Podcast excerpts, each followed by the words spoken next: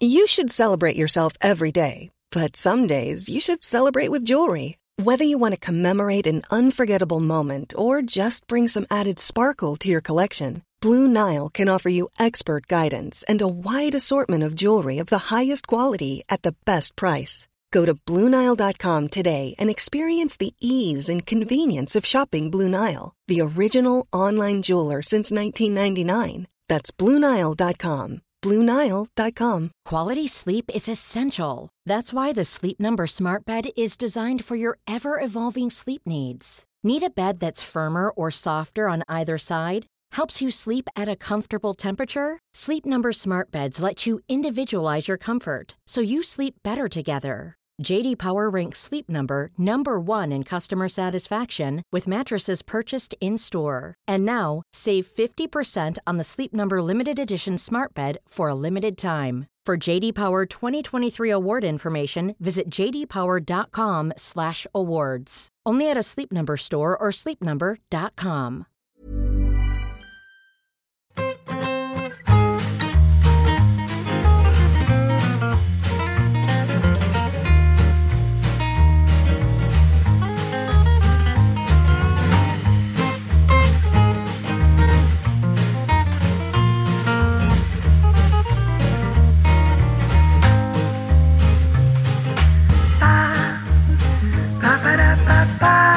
José Lucy, pero el comandante Morales no.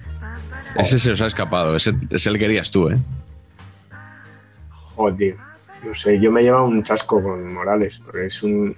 co- Conforme, supongo que os pasa, conforme os hacéis mayores, yo me suelo identificar ya mucho con los jugadores veteranos. Que, que obviamente tengo 10, más de 10 años más que los más veteranos de, que- de la liga, pero como que me, como que me identifico, me cuesta identificarme con Gaby, con Pedri, la verdad, y con Vinicius. O sea, tiendo a identificarme, pues eso, con Diego López y tal. Y claro, luego estoy con él y, y resulta que le saco, vamos, que podría ser casi su, su tío abuelo. Pero, pero joder, Morales le- es un jugador que me encanta. Siempre, no sé, la verdad que pues se me ha caído un poco un mito. Yo, eso de que se hubiera quedado a, a salvar al. A salvar al- a, a su equipo, al Levante, ¿no? Además que es un equipo que es Levante que siempre me ha caído bien pues la verdad que irse al Villarreal, no sé. Obviamente, como suelo decir siempre, con el dinero de los demás, que bien se, que bien se habla, ¿no? Claro. Pero, pero claro, no lo sé. Él, lo- él lo ha vendido así como que, que es una decisión que le ha costado mucho. Pues claro, pero, pero se va a donde va a ganar más dinero, va a jugar la Champions, va a jugar, o bueno, la, va a jugar en Europa. No sé. A, yo me- a mí sí me, no sé, me ha, dado un disgustillo, la verdad. A mí no. A mí no me ha dado. No, no. A ver, no. Eh, es un jugador de 35 años que, le- que de repente baja a segunda división y por primera vez en su vida le ofrecen jugar en un equipo muy superior. Eso no pasa nunca. Que va a jugar competición europea, que es la liga conferencial, ¿de acuerdo? Tampoco va a ir a jugar contra el Les Escaldes de Andorra y toda, esta, y toda esta cosa, pero al final es el Villarreal. Yo, la decisión de Morales, por mí, aprobada, correcto. Ahora, el concepto, ay, ay, qué mal lo estoy pasando, no sabéis lo que me ha costado tomar esta decisión, ha sido durísimo. Mira, chaval, no me jodas, no me jodas que te vas al puto Villarreal gasta- ganando una pasta y dejas tirado a tu equipo que te ha hecho quién eres. Así que no me jodas, a ver si vas a ser tú el mártir después de liar la parda, macho. Vamos, hombre, un poquito de decencia ya en los tweets, me parece a mí. Además que dijo que lo fácil habría sido quedarse en el Levante. O sea, justo lo contrario, ¿no? Es que, madre mía, tío, qué cojonazos tiene la gente, macho. Es que es acojonante. Qué bárbaro, tío. Oye, José Qué Lu, ¿qué, ¿Qué, qué os parece? A mí me parece delanterazo, ¿no? Yo por O sea, José Lu mato. no. Brillantísimo y no utilizado. No utilizado. O sea, se me acaba de ocurrir a mí ahora en este momento. Por cierto, chistaco el otro día, sensacional. ¿Ustedes son seguidores de, de Don Chimo Baeza, a.k.a. Hombre. arroba Chimo Eneas? Por favor, por favor, la duda ofende. Por favor, o sea, soy hiper fan. Pero sí, tiro una absolutamente gratísima. Es el rey del chiste malo, tío. O sea, para mí es sensacional. Y el tío dice, Ballester está varias divisiones por abajo y, Muy yo, por y debajo, yo ni te cuento, por- ¿eh? O sea, no, no, tú lo intentas, pero no llegas. O sea, no no llego. Dice, dice, eh, un jugador, un exjugador del Real Madrid se va a bañar y está dudando entre si poner la toalla en la arena de la playa o bajo un toldo. ¿Cómo se llama el político? Maca, arena o lona. Sí, yo lo leí el otro día, sí. Sensacional. Pero fíjate que habiéndolo leído me resultaba imposible retener toda esa información, toda esa cantidad de información. Sensacional. Cuidado con los chistes políticos, que a ver si nos van a acusar de ser de Vox, que ya nos han acusado de ser del PP por coincidir en un evento con el alcalde de Madrid. No, pero de, eh, hubo un día que dijimos algo de Vox, no me acuerdo qué ¿De fue, Vox? y sí, ¿Ah, sí? dijimos algo de, no sé si cuando hablamos de Luis Figo o algo así, y nos dijo alguien en el comentario, soy votante de Vox, pero os seguiré, os seguiré viendo.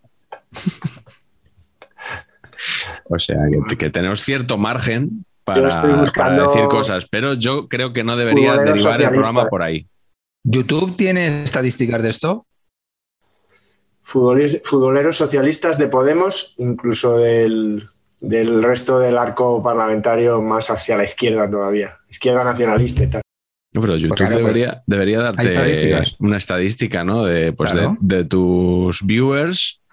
eh, tantos son del PSOE, tantos son del PP, y así puedes un poco adaptar el lenguaje a todos ellos, el, el mensaje, ¿no? Ya nos dijeron eso, que ya habíamos hecho el programa del Madrid y el programa del PP. Sí. Estábamos ya en un... Joder, y encima es que Rufián iba a venir a lo de a lo de a lo del español, ¿Se a habría lo del libro. Y no ah, vino. lo del libro de. Vale, vale, no, pero Claro, pensaba que decías que iba a venir aquí al programa Rufián. Pues oye, si hay que compensar, ya os dije que yo la ley de la compensación es muy humana y la entiendo perfectamente. Por cierto, dejadme decir que José Lu me flipa, que tiene un datazo que yo creo que comentamos el otro día fuera de micrófono, que es Y dentro me también. parece increíble. ¿Sí? ¿Dentro? No lo sé. Lo dije ya. ¿Me acuerdo? No me acuerdo, no me acuerdo. Yo Dale, creo, que no, creo yo que creo no. que no. Creo que no. Que no te distraiga Fue- este. Fue para tu proyecto, el proyecto Quartermas. Exactamente. Eh, que, que- que tiene un data- que me parece un datazo, que es que ha jugado dos partidos con el primer equipo del Real Madrid, dos partidos oficiales, y ha marcado en los dos. Y, a mí me impresiona eso. O sea, creo que esas cosas no, no son casualidad. Eso, eso no lo hace muchísima gente. Es- me parece. En seis minutos contra el contra la Almería en Liga marcó un gol y en 12 minutos contra el, la Ponferradina en Copa también marcó un gol. Y no, no volvió a jugar nunca. Curioso, sí, que no tuviera más oportunidades. Pues yo, yo, si, si yo fuera José Lu, igual le decía a Rubi que moviera ahí su, que tocara sus teclas a ver si el balón de oro de este año, ¿no? Que igual se lo puede Pero, quitar a pero Benzema. por aquella gesta, dices. No, no, el de esta temporada. O sea, ¿qué, qué os parece? ¿Qué os parece lo de Sergio Ramos? De Es que, como. no, que- no queréis decir nada, ¿eh? Yo voy a, voy a No, no. decirlo yo, ya que lo Eh, pongo yo, sobre creo la que mesa. Incluso Patch está entrando ya en la dinámica de que el, el pasado, vivir en el pasado, estos mundiales, es mucho mejor que el, que el presente. O sea, ¿de dónde vas a parar? O sea, No, no, no, a mí esto me sigue sin gustar, pero, pero más allá de eso, el mundo Ramos me parece un desastre intergaláctico, ¿eh? O sea, los WhatsApps estos son, o sea, el concepto presionar a Rubiales. A Rubiales. Espérate, que ahora Rubiales va a decir, oye, darle el balón de oro a este. A dedo, a dedo. Rubiales el balón de oro a dedo. Es que, es que, es que, es que, es que tenemos unos lobbies de presión luserísimos. Y encima, tío, el, el- el- el redactado del WhatsApp. O sea, buah, es todo, pero mal, mal, mal, muy mal, muy mal. Si Piqué es Jerry y Rubiales es Rubik, ¿cómo es Ramos? Rami. Adil Rami. Rami, claro. Rami. Adil. claro. Adil Rami. Que, que yo lo que digo es que, a ver, tienes a René en casa, ¿para qué Hombre. tienes que ir gastando balas de molestar a. Rubi con estas cosas? O sea, llámale, si te compras un equipo mañana y quieres un grupo fácil, ahí sí le, le molestas. Claro, Pero para tonterías de estas que tu hermano perfectamente te las puede ir a la arreglar, puede gestionar. Dos llamadas. claro. Son dos llamadas. Bueno, el próximo balón de oro se va a adelantar, se va a dar en al final de, bueno, se va a votar al final de esta temporada y se, se entrega en septiembre, creo que es. Con lo cual no va a influir el Mundial, que este año, pues como todo el mundo sabe, va a ser a final de año y no en verano. Yo creo que la FIFA sabía que íbamos a hacer este serial en verano y pues igual que Piqué pidió a Rubi que le adelantara un partido contra Rumanía para no canibalizarse con la Copa Davis, pues yo creo que la FIFA ha hecho bien eh, retrasando el Mundial para, este, para dejar hueco para este World Cup Edition que hoy llega, Carleto, a Alemania 1974. Y mm, no sé si nos quieres decir algo, pero yo tengo una cosa preparada para empezar el programa, así que eh, tú verás. No, yo solo os quiero decir que, que es el año de mi nacimiento, es mi primer mundial. No sé si es tu primero en vida o segundo, Patch, yo creo que es tu segundo. Tu segundo. Pues yo eso, como si lo hubiera vivido. Yo, no, yo soy de abril, esto fue en junio, julio, pues yo como si lo hubiera vivido. Adelante, adelante, Miguel. No, pues eh, hace unos programas amenacé con una cosa que luego no he cumplido porque dije, cuando vayamos a Mundial por programa, voy a hacer la intro Garci Style que hace él siempre Hombre. cuando pone el apartamento, ¿no? Y dice, en 1960 pasaban estas cosas en el mundo. Bueno, pues yo... un, segundito, un segundito que pongo cara de Torres Dulce. Un segundito, déjame. Estoy limpiándome las gafas para poner bien cara de Torres Dulce. Bien, ahí. Entonces, para que esto sea un repaso a lo Garci, Sacamos un libro de Garci, vamos. lo, lo, tengo en papel. Es verdad que está, que está eh, lo he escrito en el ordenador, lógicamente. No, pero eso no es correcto. No es claro, correcto. para que fuera Garci debería estar manuscrito. Manuscrito. Pero al final son cosas sacadas de la Wikipedia. Y claro, pues eh, copia, pega, copia, pega, edita un poquito, ordena por aquí. En puridad no lo tiene manuscrito, ¿eh? ¿Qué es eso, Carleto, que has puesto? El toque Luis. Ah, qué bueno. José Luis García. Bueno, pues 1974, queridos amigos de Saber Empatar World Cup Edition, es el año en el que la población mundial llega a los 4.000 millones. ¿Mm? Y sobre todo gracias a China, evidentemente, eh, donde un campesino descubre en sus tierras trozos de lo que resultó ser el primer guerrero de terracota. No sé si le gusta más eh, a Patch eh, los mundiales o, o, el, o, el, repaso este que, que, voy a hacer. Madre mía, es que esto es lo que nos faltaba ya. Sí, sí. Son años de un año, un año eh, de gran inestabilidad política en todo el mundo, porque la isla de Granada proclama su independencia del Imperio Británico. Ajá. En Portugal tiene lugar la revolución de los claveles. De los claveles. Dando la Vila Morena. En Etiopía es depuesto el emperador Haile Selassie, que no es un fondista. Y la morena. Ni un lateral, ¿no? Ni un lateral tampoco. En Argentina fallece nada más y nada menos que Juan Domingo Perón. Y esto te va a gustar mucho, Patch, porque le sucede su esposa, sí, Isabelita claro. Martínez de Perón. Martínez o sea, de el naming correcto. Isabelita para una presidenta y podía tener igual 85 años, pero era sí, la, la, primera mujer jefe de Estado de, de un país en, en, Sudamérica. En Estados Unidos, Richard Nixon era dimite fin, por fin eh, por el escándalo Watergate y le sucede Gerald Ford. En Francia, esto de naming va fenomenal. Muere el presidente Georges Pompidou Hombre. y le sucede uno aún mejor, Giscard d'Estaing. Valéry. Valéry. Correcto. Y imagínatelo, en, imagínatelo en camiseta. Giscard d'Estaing. Fantástico. Cuando lo has dicho, digo, pensaba en camiseta Imperio. O sea, imagínate en camiseta, digo, ¿pero qué me quiero imaginar a este señor en camiseta? Que además nos jodió a los españoles mucho la entrada en la, los, la Unión Europea. La entrada en la Unión Europea y los camioneros y tal. Y... Todo mal. Ah, todo este mal es el de las fresas. Valery. No, pero ahí estaba Mitterrand ya. Pero también ahí. También, También, este ¿no? la Liga parda en todo. Nos tenía Sí. enfilados, enfilados nos tenía, enfilados. Bueno, se inaugura también en París el aeropuerto Charles de Gaulle y en Dortmund Hombre. el Westfalen Stadion, actual Hombre. Signal Iduna Park. Con el muro, ¿no? ¿Cómo se llama? La, la, La subtribune. Mola. Sí, señor. Vaya, Durante un vaya. tiempo tuve una extraña teoría que era que todos los campos, o casi todos los campos de equipos de amarillo, tenían una tribuna así como muy vertical Sí. en su campo. El Cádiz la tenía, eh, bueno, la tiene eh, después de la reforma. El Villarreal también tiene una así bastante. ¿Ah, sí? eh, Esto, el, el Dortmund, y había alguno más. Tenía como localizados equipos de amarillo, que ya sabéis que no del muy- Corcón, a lo mejor. Sí, no sé. El Corcón Ahí en Corcón, Santo tiene Domingo. ¿no? Igual tiene Alcorcón, 6 no. 200. Cuando lo hice el Alcorcón todavía no había hecho ni, cuando hice ese pensamiento no Sí. había hecho ni el Alcorconazo. Bueno, en Alemania, ya vamos a acabar la parte de política, Patch, eh, no te preocupes. En Alemania, Billy Brandt, W que suena como B, dimite como canciller y es elegido en su lugar Helmut Schmidt.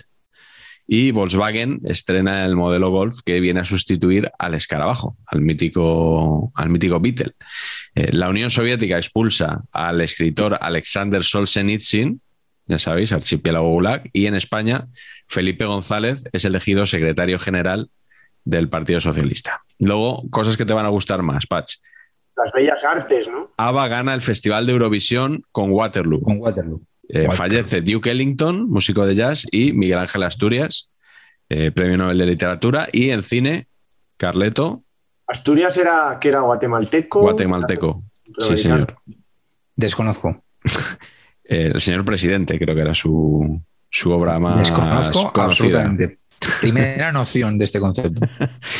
Bueno, eh, en cine fallece el mítico productor Samuel Goldwyn y Vittorio De Sica, también, uno de los grandes del cine italiano. Y también Oscar Schindler, que 20 años después sería inmortalizado en la película que todos hemos visto. Y este año eh, Francis Ford Coppola estrena La Conversación y El Padrino 2, nada menos, el mismo año. Y gana el Oscar a la mejor película, al mejor director, con El Padrino 2. Eh, ¿Coppola sería el García español? ¿Cómo? ¿Coppola sería el García español? Yo creo que no. gusta- Me gusta que no lo plantees al revés, de que si, es, si García es el Coppola español, no. O sea, sí, sí. Bueno, este año también se estrena en Chinatown de Roman Polanski, Una mujer bajo la influencia de John Cassavetes, Asesinato en el Orient Express de Cindy Lumet y El jovencito Frankenstein de Mel Brooks. Y cosas de, de- de deporte, el Bayern con Beckenbauer, Sepp Maier y compañía gana la Copa de Europa, se la gana. Atlético de Madrid con el gol de, de Schwarzenbeck y el partido de repetición y el Atlético gana la Intercontinental luego después del Mundial porque el Bayern mm, ya sabéis que, que rechaza jugarla. El Real Madrid gana la Copa de Europa de baloncesto, le da una de las primeras alegrías al joven Patch en un partido contra el Varese que se jugó en Nantes y estuvo a punto de suspenderse por la muerte de Pompidou precisamente. Ah, mira. Emerson Fittipaldi gana el Mundial de Fórmula 1. Eddie Merckx gana el Giro, el Tour y el Mundial. Solo deja de ganar la Vuelta a España que la gana Tarangu, eh, Ok. Fuente. Y en tenis, Jimmy Connors gana tres de los cuatro Grand Slam, todos menos Roland Garros, que lo gana Bjorn Borg. Y para que esto sea un repaso García Style como Dios manda, Mohamed Ali recupera el título mundial de los pesos pesados ante George Foreman. Qué grande. Pues este es el año Bueno. 74, Patch. Eh, futbolistas nacidos en 1974. Hombre, a mí mm, sí, mm, bueno, igual pienso alguno, pero yo creo que lo, lo básico aquí es que sería impresionante que alguien hubiera permanecido despierto. O sea, si, si han llegado alguien a este minuto con con los ojos abiertos, tío, Sí, bueno, hoy nos ha preparado Carleto un Me guion que yo creo que de las tres horas hoy no bajamos. Millions of people have lost weight with personalized plans from Noom, like Evan, who can't stand salads and still lost 50 pounds. Salads, generally, for most people, are the easy button, right? For me, that wasn't an option. I never really was a salad guy. That's just not who I am. But Noom worked for me. Get your personalized plan today at Noom.com. Real Noom user compensated to provide their story. In four weeks, the typical Noom user can expect to lose one to two pounds per week. Individual results may vary. No sé. Nah, yo creo que va, va a ser rápido, porque es un mundial, yo creo, es un mundial en eso muy germánico. Yo creo que sí, es lo que hace el gesto de Patch, yo creo que sí. Sigan, sigan, jueguen, jueguen. Va a haber muchos, sigan, sigan, jueguen, jueguen. Sí. Y la milongaza del fútbol total y alguna otra milongaza más que surgió en este mundial y el siguiente, yo creo que no nos va a dar para mucho. Para mucho recreo, me refiero. Ahora sí, creo que hay una- un capítulo de camisetas bastante, bastante bueno. son todas buenas, tío, te diría. Es un mundial de un porcentaje camisetil imbatible. Que, que Muy buenas, son 14 de Adidas, me parece. buenísimas. Aquí el, el espectador de Saber Empatar no lo sabe, pero Carleto con esto lo que está haciendo es presionarme a mí para que si vamos mal de tiempo al final no recorte de las camisetas, que recorte de, de otro sitio, ¿no? De Glorieta Paqui, sin ir más lejos. Que voy- Pues si no hay, a- Carleto, si en, Ya, en los mundiales no hay... Dijimos que íbamos a hacer Boulevard Cap de Vila y no lo hemos hecho. Lo digo en general. O sea, Glorieta Pero Paqui. ahora hacemos Voy a hacerme Hoy hater hacemos. de Glorieta Paqui como Patch es hater de los mundiales. Desconéctate. bueno, pues, pues vamos a empezar para que no nos den las tres horas. Alemania 74, Carletos, segundo mundial que gana Alemania, esta vez como organizador. Uno de los países que ha organizado dos mundiales, porque luego en 2006 volvió a, a cogerlo. Con un cartel que, si te parece, podemos comentar así de entrada. Parece un poco un, parece una volea, ¿no? De la volea de un poco de Zidane, más o menos, en Glasgow yo siempre que veo este cartel, parece que, o sea, pienso como que el, jugador tiene puesto un casco de ciclista y que está mirando al suelo. Un casco rojo. Un poco Iron Man también. A mí me gusta, la verdad. ahí, no sé si el expresionismo abstracto que sí, me, gusta. me gusta mucho. Llevado, al, llevado al fútbol, un poco futurismo también, no sé. Eh, me, parece. Me gusta mucho, sí, sí. Conceptualmente me parece muy serio y muy. Hmm muy, muy interesante. Y luego el uso magistral, y yo seguro que los hombres del diseño como Patch, eh, el uso magistral de la helvética, que, que, bien usada es insuperable. Usada mucho y en exceso también cansa, pero esos toques yo creo que, que es estupendo. El otro día discutimos en la agencia sobre esto, no discutimos, no, nos descojonamos básicamente, porque sí, esto está mal decirlo, pero nos llegó un portfolio de un director de arte que todas las piezas que había en el portfolio utilizaba Helvética. Solo utilizaba Helvética. Hostia, es que, vamos, no me jodas. estoy muy de acuerdo contigo, la Helvética bien puesta es la maravilla, pero, hostia, el uso y abuso es excesivo. Es como, abusar de la Comic Sans, no se debe. Te apetece todo el rato utilizarla, pero no se debe, no se debe. La, Comic Sans del fútbol, ¿quién sería? Hostia. Es complicado esto, ¿eh? cada, uno el equipo que más odie, yo creo, ¿no? Claro, sí, sí. sobre el cartel, yo os quería comentar una cosa que he visto en el álbum de Panini y que no sé si estáis al tanto, pero en este álbum que, voy, a, voy, a, mostrar, Alemania 74 es reemplazada por Múnich 74. Yo nunca había, visto, nunca había visto esto.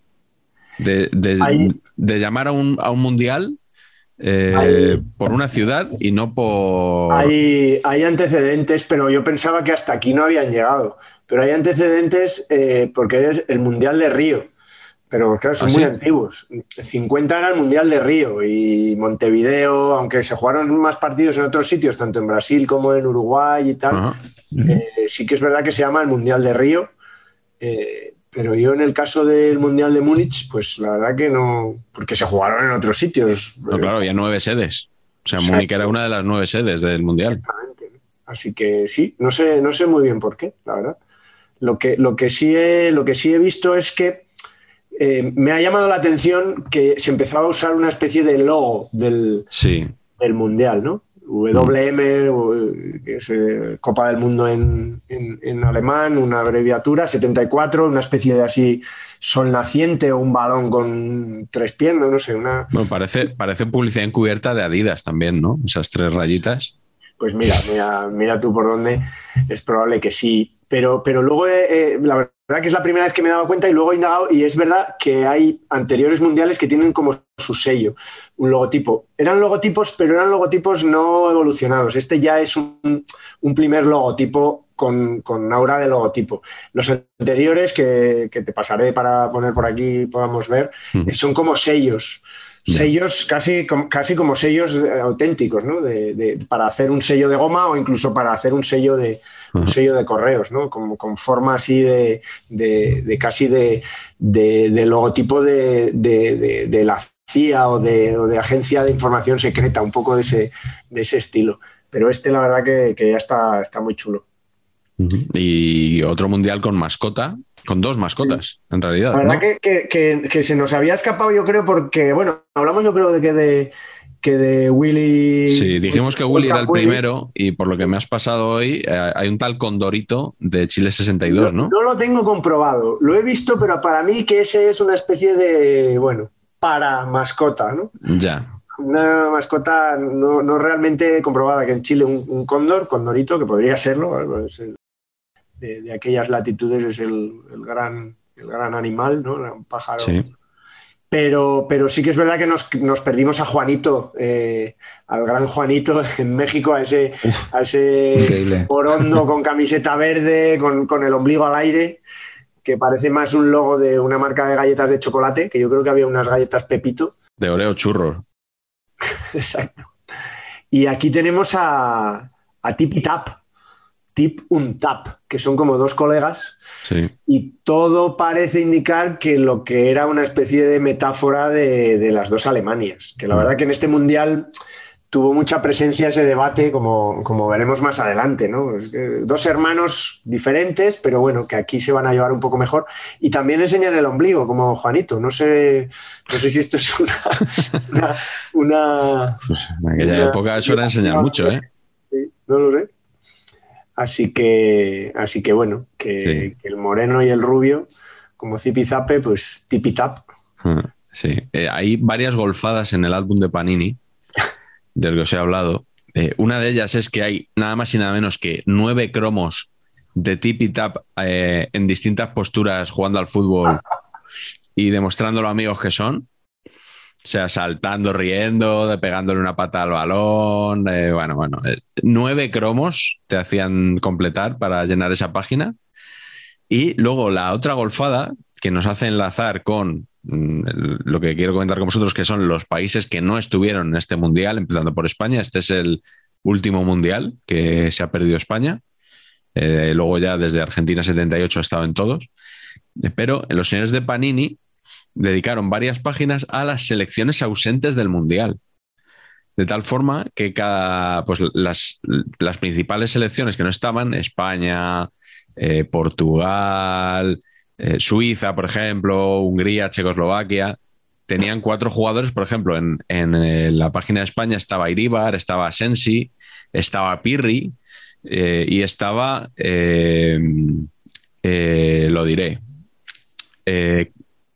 Claramunt, que me salía Solsona todo el rato y no era Solsona, Claramunt. No, Solsona Y- aquí. No, Solsona podía haber jugado aquí ya. sí. Ahí, ahí. Bueno, eh, eso es la segunda golfada. Entonces, Claramun, gran parecido con Kassen, por cierto. Le veo parecido verdad, con. Kassen. pues eh, Patch, España no estuvo y la culpa la tuvo ese, ese central, ese defensa yugoslavo al que hemos nombrado en, en anteriores programas, ¿no? Correcto, la culpa tuvo el gol de Kataninsky, eh, el, el naming de, de ese canal de Twitch de la competencia. No, Eh, bueno, era un canal de YouTube, no de Twitch. ah, era de- El de Twitch es pie Twitch. con bola, Ah, oh, madre mía. el de, de- Gonzalo, que fue invitado nuestro. tengo, tengo un Cristo ahí Sí, sí, sí. de namings que no.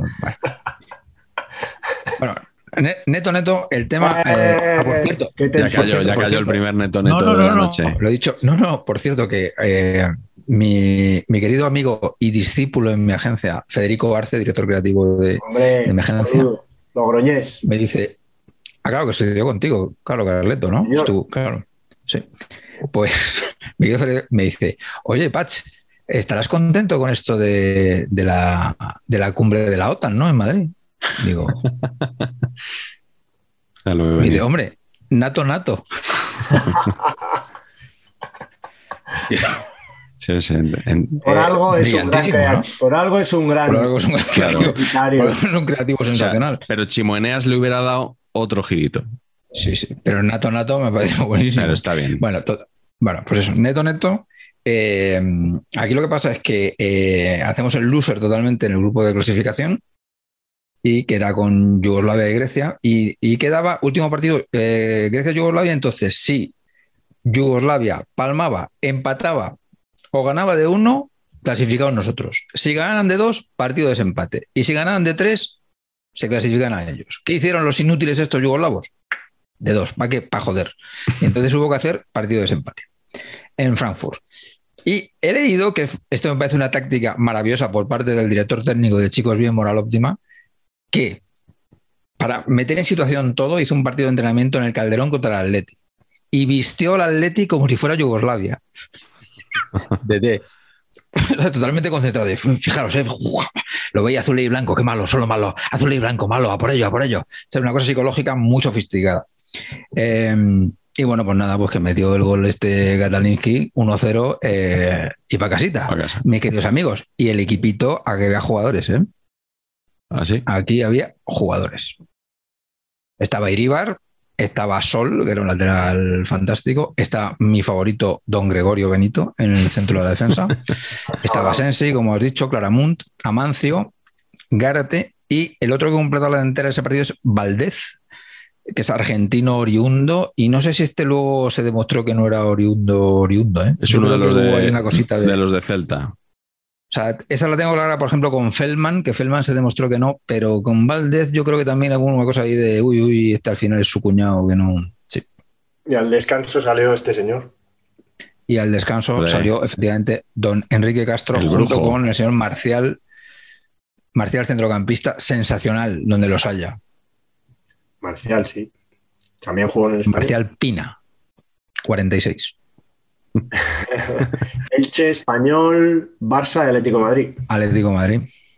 No, fue un- también un mundial sin Inglaterra.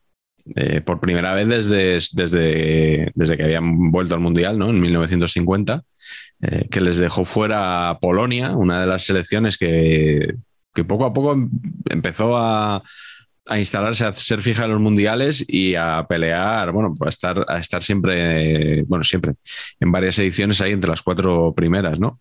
Eh, no voy a decir entre las semifinalistas, porque en este mundial no hubo semifinales, o sea, hubo grupo y otro grupo y directamente a la final eh, Alemania y Holanda, a la que nadie llamaba Países Bajos por aquel entonces.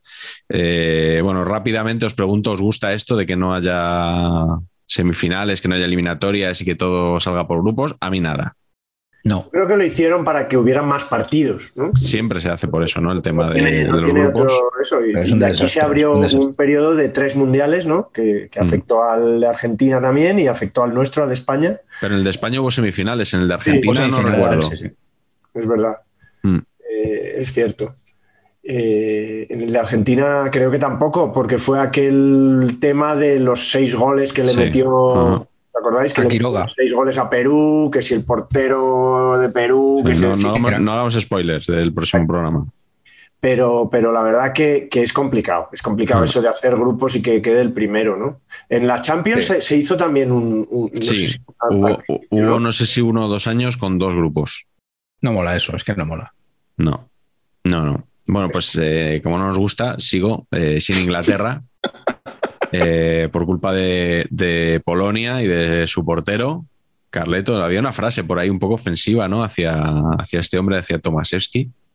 Sí, porque la verdad que, que- que perdimos en Inglaterra en los mundiales, ¿no? que siempre le da juego, pero ganamos un, un comentarista de excepción porque Brian Clough eh, empezó a comentar fútbol en la BBC, hasta había comentado en la ITV y es uno de los grandes comentaristas. Y he flipado buscando cosillas, porque buscaba alguna frase suya y tal, he flipado que, que hay por ahí webs en las que te, te cuentan quién comentó todos y cada uno de los partidos de los mundiales. O sea, ¿Ah, sí? hacen una crónica no de, no, no de los partidos, sino de quién emitió ese partido, quién lo comentó, quién estaba en la tertulia, quién.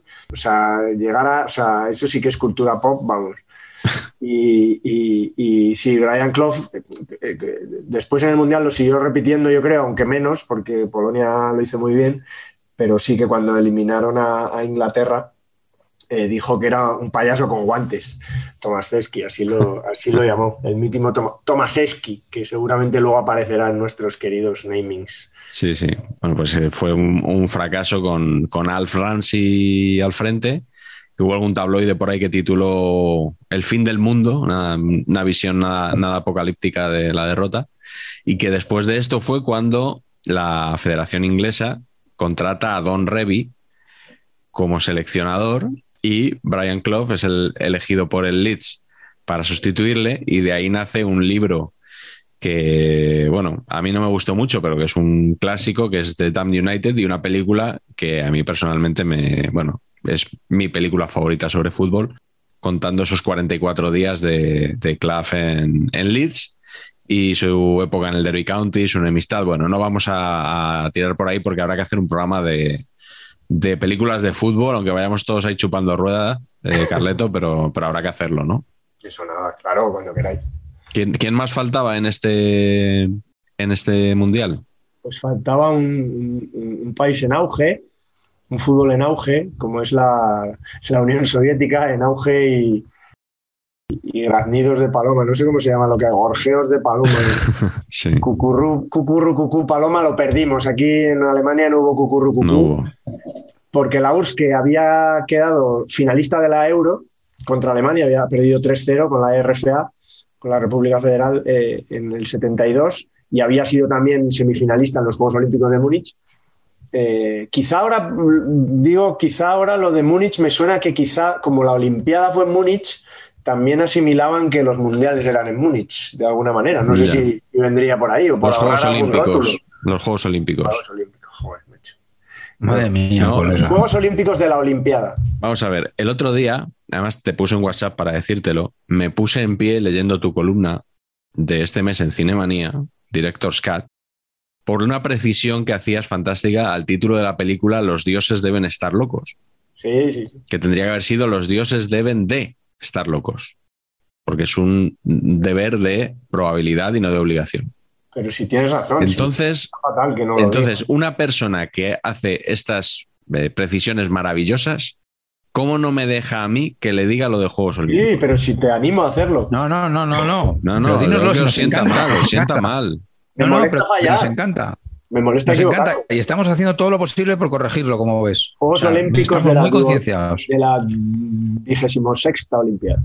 Sería. No, no- no sé. Muy bien, Bien, Pero te- bueno. con esto te he conseguido cortar perfectamente el ritmo de todo lo que estabas diciendo. perfecto. Vamos con la Unión Soviética. ¿Por qué la Unión Soviética no se clasifica para este mundial? Eso quiere saber todo el mundo. Porque le hacen, como dicen en mi pueblo, la de Amancio. Porque se dan cuenta, eso es algo que, que- que está bastante estudiado, se dan cuenta de que le salen 17 eh, clasificados para el Mundial si siguen la estructura de clasificatoria que han hecho. Porque hay nueve grupos de la UEFA Ay, Dios. y luego en, en Latinoamérica les sale que solo se clasifican Argentina, y Brasil. Y resulta que se inventan una eliminatoria entre un- uno de la, de la Conmebol, que en este caso le tocaba a Chile, y la Unión Soviética, que había quedado primera de su grupo, igual que, bueno, pues igual que España y Yugoslavia eran un grupo de tres, España, Yugoslavia y Grecia, y tuvieron que jugar entre ellos un desempate para que el primero fuera al Mundial, pues en el grupo de la URSS deciden que no, que la URSS se la tiene que jugar contra Chile. ¿Qué pasó el 11 de septiembre de 1973? Pues que Pinochet dio golpe de Estado a Salvador Allende y que entonces la Unión Soviética, por supuesto, se convierte en eh, refractaria a todo lo que suene a chileno. Cuando se sale que tienen que jugar, Chile sí manda a su equipo a Moscú.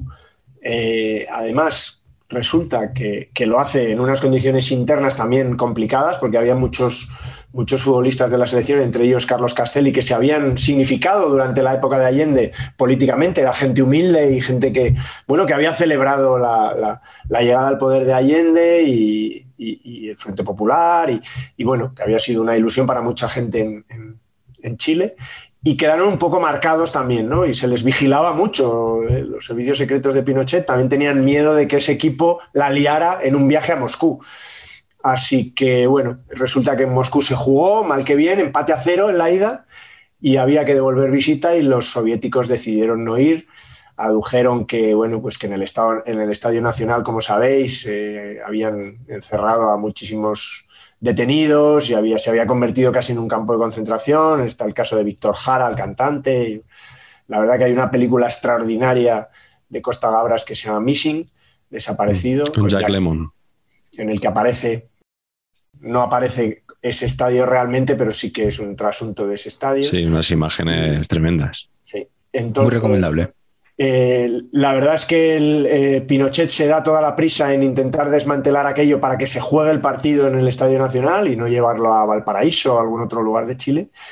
Y lo preparan todo, pero la Unión Soviética no se presenta y tienen que hacer la pantomima de salir al campo, vestirse, les dan por no presentados, pero hacen la pantomima y, meten un gol. O sea, hay un árbitro que da inicio a un partido sin rival y, y avanzan, avanzan, avanzan y habían quedado que el capitán, eh, en este caso Francisco Valdés, chamaco, metería él el gol. No sé si lo sortearon o decidieron que era el capitán por, digamos, por su relevancia. ¿no? Así que con ese gol y con la no presencia de la Unión Soviética, que os digo que era un equipo cuarto finalista en, el, en, México, que era un equipo potente, eh, la verdad que se clasificó Chile y, Chile fue a Alemania y, bueno, eh, para, para alegría de los amigos de ese país. Fíjate que decía Alfredo Di Stefano que un penal tiene una forma cobarde de marcar. Pues esto ya ni te cuento, ¿no? La verdad que sí. Sí, sí, bueno, es una de las historias curiosas. ¿eh? Ha habido mucha literatura al respecto, el partido de Santiago, y Castelli, que luego jugó en España, bueno, que estaba jugando en España, Levante, español. Mm. La verdad que, siempre lo ha contado, sí, sí. el gerente. Aquí en el álbum de Panini aparece como jugador del Levante, concretamente. Eh, vamos a hablar ya de los que sí estuvieron en el Mundial, pero seguimos con historias curiosas. Patch, eh, empieza tú. Tú tienes una buena, yo, yo otra que no está mal tampoco. Empieza tú. Yo tengo el concepto Haití, que es bastante sensacional todo. Eh, bueno, básicamente estos estaban con la dictadura de Bebé Doc Duvalier, hijo de Papa Doc Duvalier. Papa Doc, el de, que no es el de 8 millas. Eh, uh, fino ahí, bastante fino ahí. Bueno, por lo que se ve, Papa Doc Duvalier he leído que, hizo, una, hizo, una, hizo un referéndum para ver si la gente le elegía como dirigente de por vida, ¿no? Y, el resultado, y el resultado estuvo bastante ajustado. Un millón trescientos mil sí, tres mil no. Ya, verás cuando pregunte Ruby. Bastante justa, sí, sí. No, sé por qué se dice a la búlgara, debía ser a la, haitiana. A la haitiana. sí, sí. Una cosa muy seria. Bueno, entonces estos, estos figuras lo que hicieron es, pues como se tienen que hacer las cosas, montaron el hexagonal este de clasificación en su casa.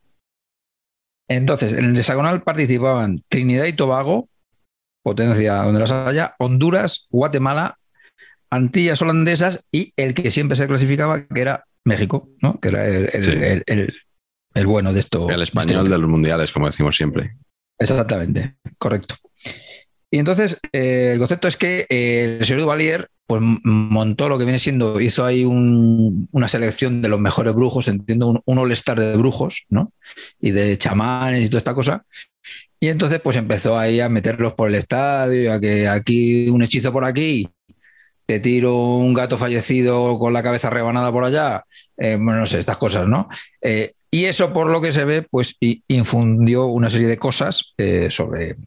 Eso lo dijo, por ejemplo, se quejó de eso Borja, que era delantero de México, bastante famoso porque el sensacional cómico Chespirito, Casi nada. que ustedes conocerán, ¿no?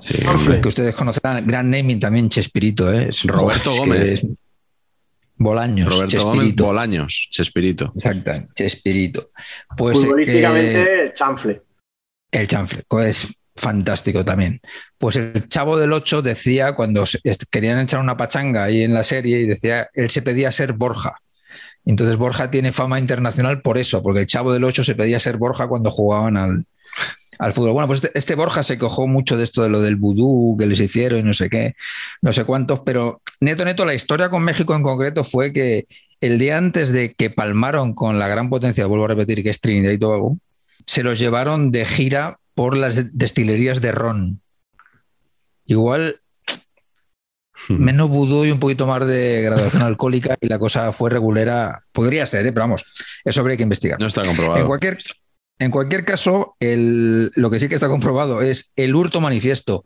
Y os digo una cosa, Fouto no habla de esto porque no le interesa. No interesa. Porque no le, interesa. Es que no le interesa. Eh, porque que le llaman a veces Fouti, que rima con Haití. Es... perfectamente. Es que está todo, está todo hilado. está, todo hilado. está todo hilado. Bueno, pues el gran escándalo aquí es que Haití gana partido decisivo 2-1 a Trinidad y Tobago y el colegiado Enríquez de El Salvador le anula cuatro goles a Trinidad y Tobago. eh, Igual, bueno, igual pues, tenían a Morata ahí todo el rato en fuera de juego. Eso podría ser, eso no se sabe, no se sabe, no hay imágenes, pero lo que sí que se sabe es que se dio el resultado por bueno, pero el señor colegiado fue sancionado a perpetuidad. Entonces igual alguien ¿Sabes? Eh, no, era Enríquez Negreira, ¿no? Enríquez Negreira. El colegiado has dicho que se llama Enríquez. El colegio Enrique, catalán. ostras, Enríquez. Te pregunto si el, si el, el segundo era Negreira. No lo sé, pero Porque es este las liaba, H. las liaba muy pardas. Ah, Las con liaba H. pardas. Vale, vale, vale. Sí, señor. Sí, señor. Y luego otra cosa interesante fue que el señor, el jugador Joseph, dio eh, positivo por efedrina en el segundo partido y por lo que se ve se lió parda. eh, bueno, básicamente se, se asumió que le habían torturado luego los Tontón Macut, eh, que le habían dado una paliza y tal, y el régimen dijo que nada, nada, que solo dos añitos de cárcel y que ya estaba la cosa liquidada, que aquí no había pasado nada. Este era un poco el tema. O sea, telita con el concepto Haití. Lo de lo- oye, lo de los brujos, eso me suena mucho a. Hay, un, hay un- uno, una de Asterix, uno de Asterix que es que se juntan todos los druidas. Ah, pues eso. La hoz de oro, creo que es. No, la hoz de oro van a, van a Lutecia a comprar una hoz. Pero porque la necesita para su. Ah, para una reunión. Para una Vale, reunión vale, de eso, druidas. eso Sí, puede sí, ser. Con, con clave de druidas. Sí, Sí, sí, me- eso puede ser. Me, suena un poco a eso, lo de los, Qué bueno, sí, sí, muy los posible. brujos. Mi país que debuta en el Mundial es Zaire. La verdad que mm, se lo llevaron bastante, bastante caliente los pobres. Eh, cero goles a favor y 14 goles en contra. Se llevaron un 9-0 de Yugoslavia. Escocia les ganó 2-0 y Brasil 3-0. Y en este partido contra Brasil es donde tiene lugar una de las imágenes, yo creo, históricas de la Copa del Mundo, que hace famoso muchos años después a Enhuepu Ilunga. Eh, mucha gente quizá conoce a, a Enhuepu Ilunga, el tuitero, eh, que colaboró con nosotros eh, en Saber y Empatar, eligiendo al peor jugador de la historia del Granada, ¿no? Eh, un tuitero bastante bestia, pero muy bueno, muy divertido, y que toma su nombre de, de este jugador de Zaire, que se hizo famoso porque cuando iba a tirar Brasil una falta cerca del área de Zaire, eh, el hombre estaba colocado en la barrera y de repente sorprendió a todos, salió de la barrera como una exhalación y le pegó una patada al balón que tenía Rivelino ahí para, para sacar la falta y lo mandó, lo mandó a otra sede directamente. Lo mandó de Helsinkirchen a Frankfurt. Y evidentemente el árbitro amonestó al, al jugador, pues estaba todo el mundo absolutamente flipado de que hiciera eso y durante mucho tiempo se habló de que no conocía la norma, ¿no? De que igual pensaba que ese balón lo podía atacar cualquiera. El que- primero llegue. Claro, claro, y que no, no le correspondía a Brasil el lanzamiento, ¿no? De, de hecho, le hace un gesto luego al árbitro cuando le amonesta y le dice, le, le señala al oído, ¿no? Como diciendo, no, "Mm, pues he, oído algo, ¿no?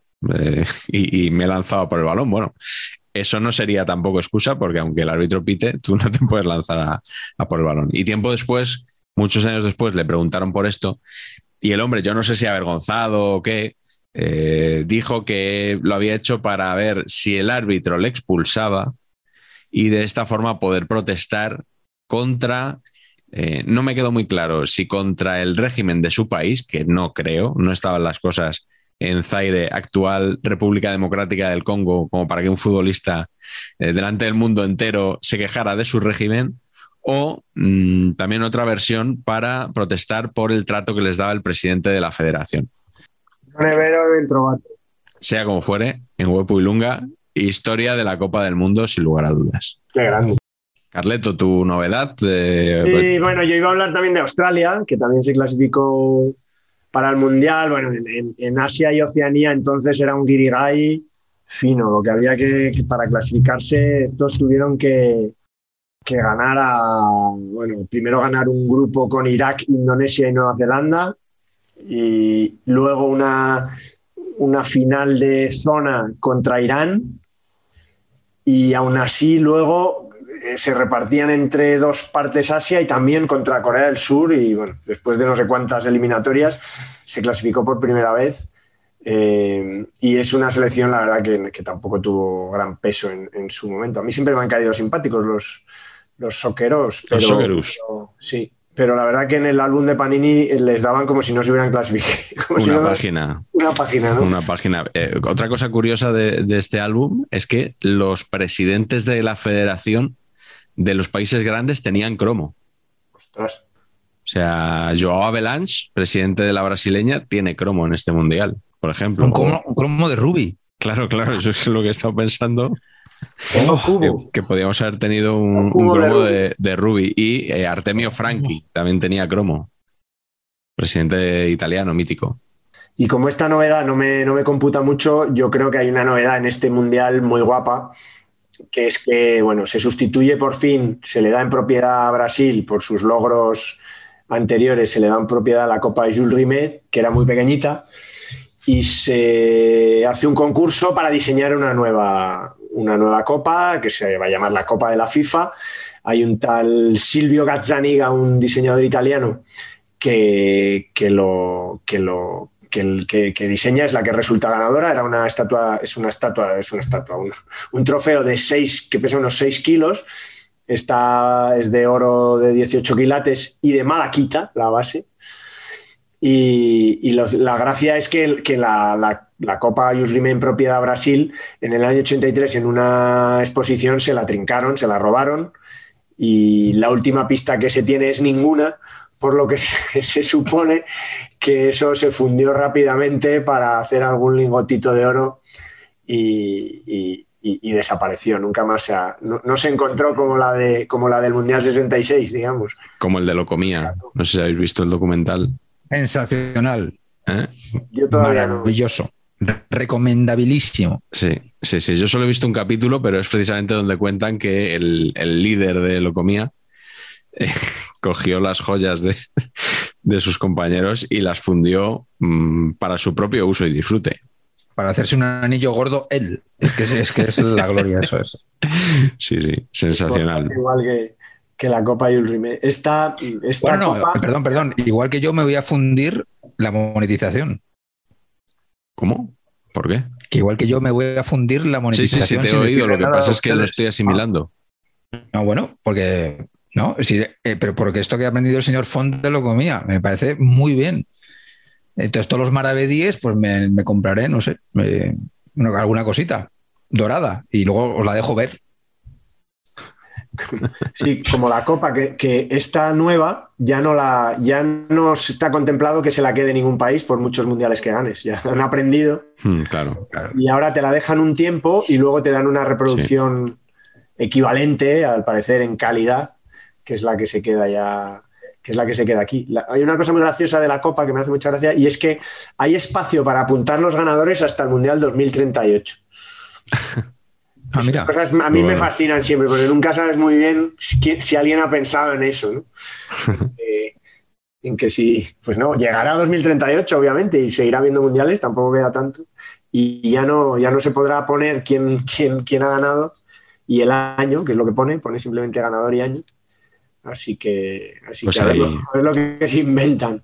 Eh, bueno, y como hagan el mundial cada dos años, mmm, mucho Joder. antes se va a acabar, ¿eh? Esperemos que no suceda. Eso, hay que pararlo, ¿eh? El lobby saber empatar, tiene que tocar sus teclas y eso no puede salir adelante, ¿eh? Bueno, yo como buen periodista debo decir que tengo mi foto con la Copa del Mundo, ¿eh? De cuando nos la dejaron. ¿Conocéis a algún periodista que haya trabajado en el ámbito de los deportes en España que no tenga su fotito con la Copa del Mundo? No. Efectivamente, no lo conocéis. Bueno, pues vamos con los partidos. Por todos los, los periódicos, ¿no? Por todas las reacciones. Sí, claro, claro, claro. Efectivamente. Vamos con los partidos. Empieza tú, Carleto, porque yo creo que va siendo hora de hablar ya de ese cambio de paradigma de, de este mundial. Si es una milonga, si es verdad, ¿qué podemos decir de eso? No, bueno, hay una, hay una parte obvia de verdad, ¿no? Y es que el fútbol europeo evolucionó durante un tiempo Creo que el fútbol latinoamericano llegó al, a su cenit en, en el, Mundial 70 y creo que es un cenit probablemente no igualado eh, con el Brasil de Pelé, que comentamos aquí el otro día. El Brasil de Pelé, los, los no goles de Pelé y el juego bonito, ¿no? Pero sí es verdad que yo creo que el fútbol europeo eh, empezaba a notarse que había otra preparación, otra velocidad, otro, bueno, quizá otro espíritu, otro, otro, otro gusto, otro interés por el fútbol. Y yo creo que este es el mundial en donde se da ese cambio. Eh, eh, hay un partido que yo creo que lo ejemplifica, que, la misma final, ¿no? Alemania y Holanda, pero hay un partido clave que yo creo que es, o dos partidos, porque en realidad Holanda que era una selección que, que, que, lo pasó mal para clasificarse, que solo se había clasificado para el Mundial del 38, pero juntó ahí a una generación maravillosa, la escuela del Ajax, Rinus Michels y Cruz que ya estaban, habían jugado en el Barça esa última temporada, eh, llegaron a la selección y pusieron un poquito de orden, ¿no? eh, o de jerarquía más que nada en este caso, porque al parecer pues era una, un poco de risión, ¿no? En los problemas económicos, las primas, las discusiones, luego veremos lo del tema de las marcas con, con Johan, ¿no? Muy suyo. Pero la verdad que Holanda se cepilló en, esa fase que decimos de cuartos de final, se cepilló tanto a Argentina, que traía un buen equipo, como a, sobre todo, Brasil. Un Brasil renovado, ya sin Pelé, todavía quedaba Rivelino, ya no estaba, pues ya no estaba ni Tostao, ni Gerson, ni Carlos Alberto. Dicen que fue muy importante la lesión de Clodoaldo, justo antes, porque era el que ahí apuntaba al centro del campo, justo antes de, de, del Mundial se lesionó eh, Clodoaldo, que pasaba por ser pues, un medio centro pues, más físico. Y, la verdad es que Brasil eh, ese día pues, pues, pues de, demuestra un poco el nivel al que ha llegado y Holanda con su fútbol total, ¿no? Eso de que de que todos los jugadores podían jugar en cualquier posición y eran intercambiables, de que jugaban al fuera de juego, de que jugaban achicando espacios. Son cosas que, que, yo creo que el fútbol latinoamericano en ese momento se quedó un poco en su gloria del 70 y, y, le costó un poco reaccionar. Siempre han sido muy competitivos, pero yo creo que ahí el fútbol en Europa evolucionó y tanto Alemania como Holanda yo creo que esta vez lo, lo, aprovecharon. Es verdad que en aquel partido además eh, se notaron las patadas, ¿no? Luis Pereira le expulsan y, es una patada de tiempo que, que, de esas que yo creo que le molan a, a Patch, central pegador, sí. llegando tardísimo y, y, Pero sin ninguna opción de jugar el balón, sí, sí.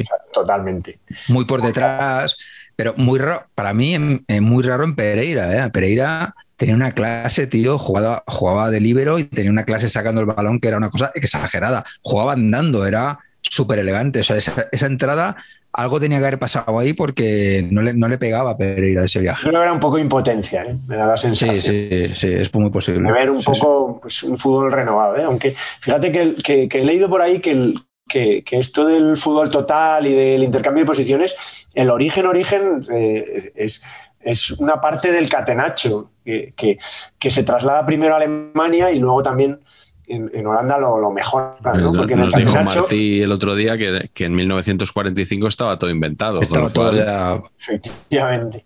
Pero en el Catenacho lo que hacían era que los laterales eran muy importantes y Facchetti, Giacinto, Giaquinto Facchetti, subía mucho ¿no? en, en, una defensa muy ordenada, pero él la rompía. Uh -huh. ¿no? Y en Alemania pasaba lo mismo con Beckenbauer, que aunque jugara de libre o de medio centro, él jugaba un poco a su aire, ¿no? Y llegaba siempre por sorpresa. ¿eh? ¿Qué pasaba con Holanda? Que eran todos jugando por sorpresa por todas partes. ¿no? Mm. Pero, pero la verdad que les funcionó. Pero sí que es verdad que hay una novedad de concepto mil veces repetida y con la que yo he sido siempre crítico. No sé vosotros qué pensáis. Se ha dicho siempre que el fútbol recuerda mucho más a la Holanda perdedora del 74 y del 78 porque jugaba muy bien al fútbol y que nadie recuerda en este caso a los ganadores de los mundiales. Y yo siempre he dicho que eso es, primero, muy relativo y segundo, mentira, porque si ahora mi hijo va y, y pregunta por, por, por, los ganadores de los mundiales, verá que el ganador del mundial 74, y hemos tenido ya esta conversación en casa, fue Alemania.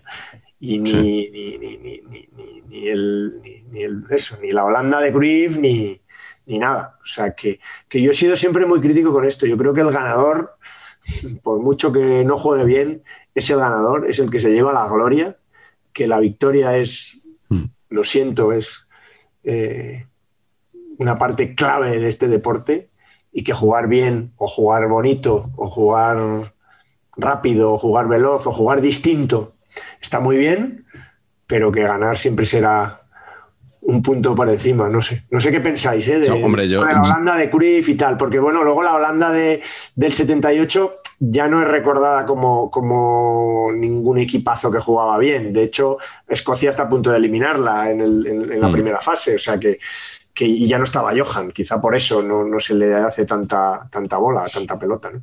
Hombre, yo creo que en el fútbol tenemos una ventaja, por ejemplo, respecto a la crítica de cine, que es que el resultado nos da una certeza. O sea, yo puedo leerme una crítica de una película, ¿no? Eh, veo, entro en Film Affinity y veo ahí tres o cuatro críticas de una película y veo a tres o cuatro críticos diciendo todo lo contrario. Eh, ambientación fantástica, el siguiente dice todo es de cartón piedra, el siguiente dice el reparto genial, el siguiente dice los intérpretes no hay quien se los crea. Bueno, pues eso es probablemente opinable, ¿no? Y va con la personalidad de cada uno, pero en el fútbol, que sí, que se puede opinar, a mí me gusta más este juego, a mí me gusta más este otro, sobre todo este equipo me gusta, este no me gusta, eh, pero por encima de todo tenemos la certeza del resultado, ¿no? Y, bueno, yo también he caído alguna vez en eso de decir, a este campeón no lo voy a recordar, eh, pero cada vez, no sé si es eh, que con la edad te vas haciendo pragmático, pero sí, vas un poco respetando a, eso, al equipo que, que al final es el campeón y que no tiene que venir nadie a certificar moralmente eh, su victoria. O sea, el campeón es el campeón y ya está. Eh, dicho esto, el caso de la Holanda del 74 sí que me parece extraordinario que tantos años después estemos hablando de ella, a diferencia de muchos otros segundos, que de eso sí que no se acuerda nadie. O sea, ¿de cuántos segundos se acuerda la gente? Eh, de Holanda y yo te diría, bueno, no sé, ahora, mismo, si me pongo a pensar, me saldrán a lo mejor dos o tres más, pero muy poquitos. ¿eh? El Brasil del 50 quizá, ¿no? Pero, por lo, traumático. Por lo traumático, ¿no? Tampoco es que fuera, no sé. No sé, no sé, Patch, ¿qué piensa? Nada, que son excusas de losers. O sea, el mundo de, uy, es que hemos jugado mejor, eso es, eso es que eres un loser y te han ganado, querido, ya está. Siguiente tema. En España lo hemos aplicado mucho también ¿eh? con la selección, cuando nos ganaban en cuartos de final. el rollo campeón moral es que no me jodas, hombre, que no me que no. a ser campeón moral. Tú lo que eres es una tonta en general. Vale, venga, sigue, sigue tú, Patch, con tu partido. ¿Cuál es tu partido de Alemania 74? Bueno, eh, Dos cositas en las que está Brasil, eh, retomando el relevo de Carleto, esta cosa que dice que efectivamente Sudamérica se queda un poquito atrás. Eh, hacen el primer el partido de Iroguna es la primera vez que se juega sin el campeón. O sea, al revés, que se juega con el campeón y sin el anfitrión. Sí, cosa que a mí me gustaba mucho más que esto de ahora. A mí también, a mí también. Y es la primera vez que quedan 0-0, que es Brasil-Yugoslavia, inaugurando una serie ininterrumpida de partidos inaugurales nefastos hmm. que te dan un bajón tremendo de esto de Dios mío, si yo venía aquí a ver el Mundial todo ilusionado y no sé si voy a seguir viéndolo, ¿no? Pero bueno, luego te reengancha por lo que sea. Em, luego, otro partido que me gusta mucho hablar porque, porque se, se atizan bastante, no tanto como me hubiera gustado, si queréis que os diga sincero, que es el Brasil 2, Argentina 1, una Argentina lamentable eh, en este campeonato mundial eh, lo divertido, de hecho, es, hablar de Argentina, pero en este partido Rivelino atiza un golazo de los suyos, lo empata Brindisi con una falta desde a tomar por saco, o sea, pero lejísimos, que la mete el tío por el centro de la portería. Eh, o sea, el mundo de los guardaballas eh, brasileños, ya es que ni Leao, que era este que teóricamente tenía un poco de fama, se la come, pero de una manera estruendosa. Nuestro Brindisi, Carleto. Caminamos por la cornisa con él, Gustosamente. Así es, así es. Y luego, pues define Jairzinho. Pero vamos, eh, el caso es que cuando llegan a este partido, por ejemplo, el, el portero era Carnevali, porterazo de Las Palmas, eh, pero porterazo. O sea, Las Palmas tenía los tres argentinos ahí que eran Carnevali, Brindisi y Morete, que era una cosa, una columna vertebral, pero una cosa extraordinaria. Carnevali, que era porterazo, pues, pues bueno, para este partido, el seleccionador, muy buen naming, Vladislao Cap, muy buen naming por parte de la dirección técnica argentina, no tanto en la dirección técnica, sino en el nombre. Eh, decide que Carnevali, bueno, pues como está un poquito la cosa regulera, vamos a dar otro aire al equipo, vamos a sacar a Santoro, que era un portero que acabó jugando en el Málaga y en el Hércules, un portero independiente de toda la vida, y Santoro dijo, vamos a ver, no estamos jugando aquí los garbanzos, no habéis contado conmigo en todas las fases de clasificación, ni ahora en el Mundial, no juego. Entonces, el señor Santoro decidió no salir y salió Carnevali y hizo un partidazo. Pero vamos, te da un poquito de la idea del ambiente.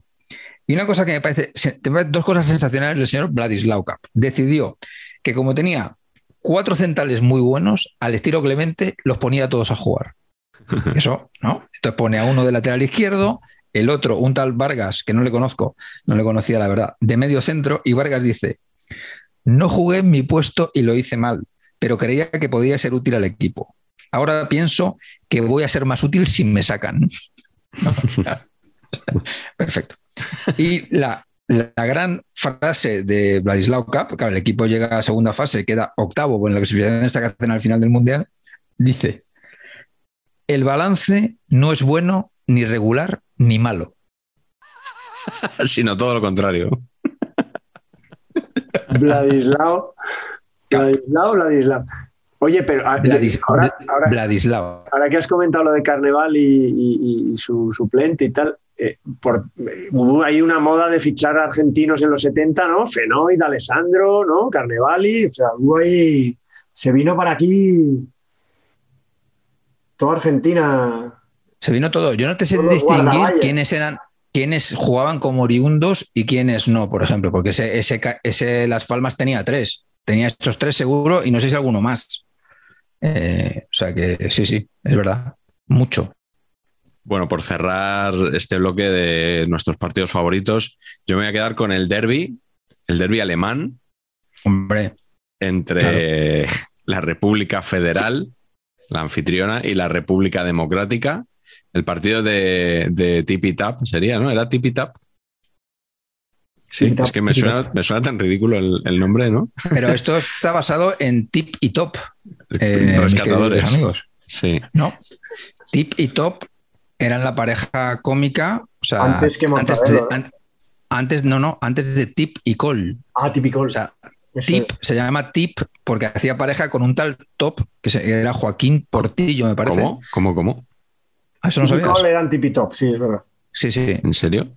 Sí, sí, sí. O sea, Tip, Tip se llama Tip porque hacía pareja con Top. Luis Sánchez Polac, Tip, tenía un compañero de fatigas que se llamaba Top.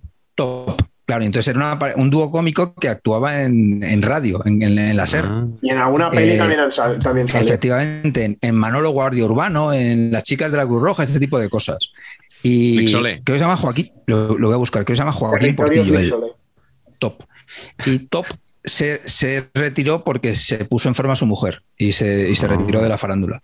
Y entonces Tip dijo, vale, pues sale con el número, entra con el número, sale con el número 8 top, entra con el número 14 col, porque además sonoramente Claro, eso te iba a pues preguntar, que si hizo un casting entre gente que tuviera apellidos monosilábicos con la O.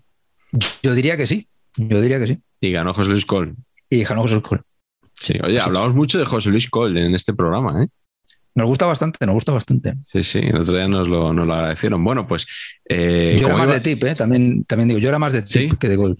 yo, soy muy de tip. He, yo he entrado en un bingo del que salía él. ¿Pero tip o, o gol? José Luis, don José, Luis. ¿Y su, cómo era su coicedario? Ah, sí, es verdad, tenía una cosa. sí, sí, ¿cómo era eso? Qué bueno, ¿cómo era eso? Voy a buscarlo. Búscalo, que no, sé si era. Dale, dale, Miguel, yo voy buscando. Vale, bueno, yo mientras voy contando el, el derby de las Alemanias.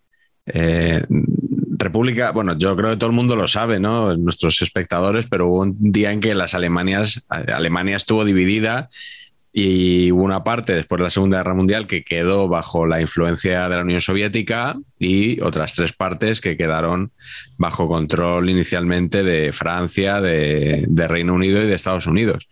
Y por eso se formaron esos dos estados hasta 1989 que cayó el muro de Berlín y volvieron a ser uno solo.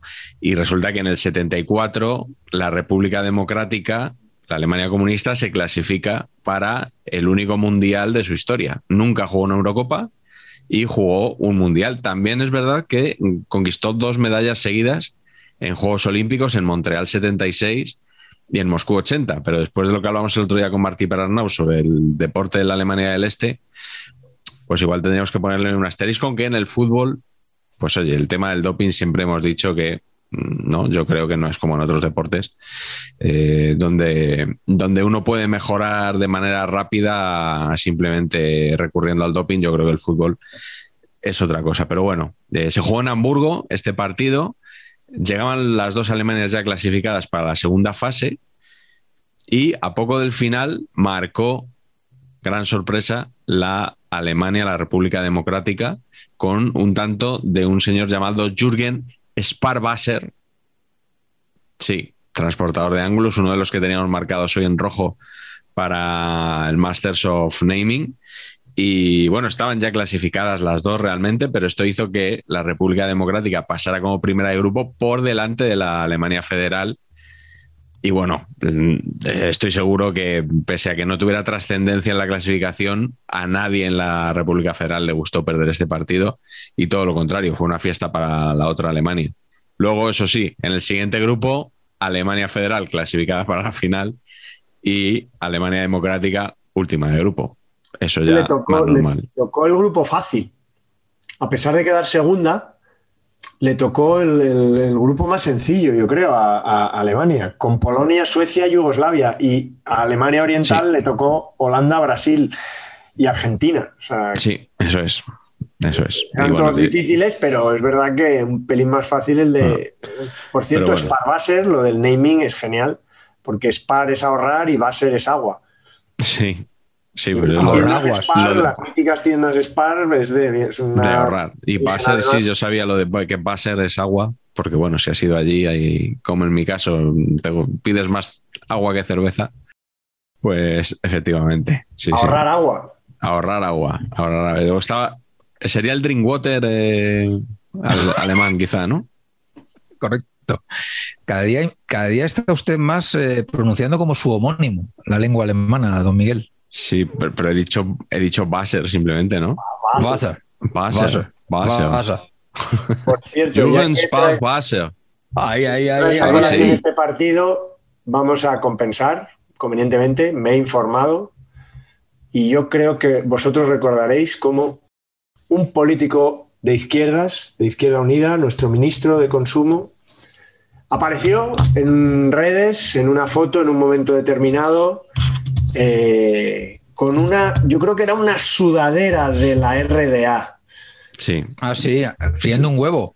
En Alberto Garzón, gracias a una tortilla quizá. Alberto Garzón. Así que bueno, vamos a compensar nuestro programa de Izquierda Unida, de, del, ah, gobierno de coalición progresista. Aquí está, presente.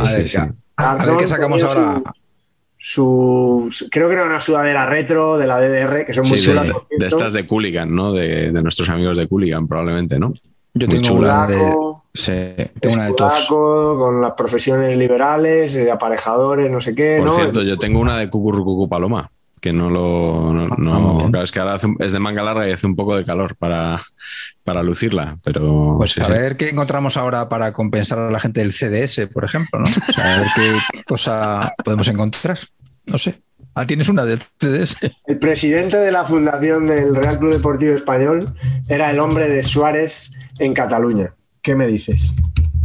Antoni Fernández Teixidó, ah, cabeza, de, cartel del CDS en Cataluña mucho tiempo y es el presidente de la fundación, estuvo presente y por eso vinieron tantos políticos, por eso y por Sánchez Libre, el hermano. Así que pues nada, de todos, los partidos. Todos contentos hoy, rufiando todo.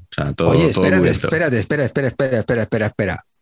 ¿Y si la monetización viene porque montamos un partido político y el mundo subvenciones y estas cosas? Oye, hubo, hubo una idea hace muchos años de unos, que, unos tuiteros que querían eh, crear un partido de tuiteros. Creo que duró 24 horas la, historia, pero. Sí, sí, no, sé si estaba Borja Pardo metido en, ese. Me, suena que lo ¿Ah, capitaneaba él, la, intentona esa. Sí, sí. Mm. Por lo que sea, no salió adelante. Probablemente no era una buena idea, probablemente. Bueno, nunca se sabe. Bueno, vamos a cortinilla de estrella y vamos a, vuestros momentos cumbre, vuestros hitos de este mundial. Carleto, empieza tú, ¿con qué te quedas? Empiezo yo. Bueno, pues me, quedo con, con Gerd Müller, que no fue Pichichi de este mundial. Eh, el, Pichichi fue el polacolato, que metió siete goles, metió muchos goles en muchos partidos. No llegó a igualar lo que dijimos de, de Jairzinho, que por cierto yo creo que ya era Jair en este en, Panini no. Mundial sigue siendo Jairzinho. En Panini es Jairzinho. Eh, los, comentaristas dicen Jairzinho. En el, en el partido este de Brasil-Argentina dicen Jairzinho. Y por cierto, en los cromos está Carlos Alberto. ¿Está? Está. Y eh, se me ha olvidado decir antes, en la RDA está el padre de Matías Sammer. ¿Ah, sí? Ah, Aunque no creo que, que- no, que- aunque que creo que no jugaba, o que no jugó, no jugaba habitualmente, Ah, pero, no sabía pero que era estaba. jugador. Y en El Uruguay padre el de- padre de, de. Forlán, creo. Sí, Pablo Forlán, Repitió Espárrago, pues, que nos hizo mucha Sí. gracia. en- que ya hablamos el otro día. Muy bien. Bueno, pues yo me quedo con, con- con que duró muchos años el reinado de Gerd Müller como máximo goleador de los mundiales. Porque aquí en, en- en México hizo 10 y aquí marcó otros 4. Con 14 superaba a, a Jules Fontaine, que había metido 13 en 6 partidos nada más. La verdad que el meritazo de, de Fontaine, que creo que tiene. Creo que no es el, no es el que tiene el mejor el mejor ratio de toda la historia. Creo que el mejor es eh, este eh, húngaro José Sandor. Coxis, el rematador de cabeza, que tiene a 2.20 dos- 2.20 goles por partido. Metió 11 goles en un mundial en 5 partidos nada más. Eh, Jas Fontaine metió 13 goles en 6 partidos y Gerd Müller aquí se convierte en máximo goleador. Es el máximo goleador de los mundiales de mi infancia y mi juventud hasta que no llegan primero Ronaldo y después Miroslav Klose, que metieron 15 y 16 goles cada uno y le desbancan, digamos, pues la verdad que Gerd Müller, torpedo, que bueno, ya le conocemos también, era Pichichi de la, de la Copa de Europa, también era Pichichi de casi todo, de la Bundesliga y, y un genio, ¿no? Y ese hombre de, con el culo bajo y las piernas cortas, que se giraba siempre y que, y que también marcó el gol, el gol definitivo del Mundial, ¿no? Con, o sea, ese fue el- no solo el gol del triunfo, el partido contra Holanda, sino además el, su gol número 14 y le convertía en máximo goleador de la historia de los Mundiales, ya os digo, durante, durante muchos años. ¿cuál es tu momento del Mundial? Mi momento es la primera tarjeta roja. Había habido expulsiones, pero en el 70, que es cuando empieza el mundo tarjetas, no hubo. Eh, y aquí fue a el hombre cuyo que da naming a la puerta con la que entro yo al RCDE Stadium, que es Don Carlos Castelli. Castelli en el Mundial este tenía 24 años, pero usted le ven físicamente y parece que tenía 46.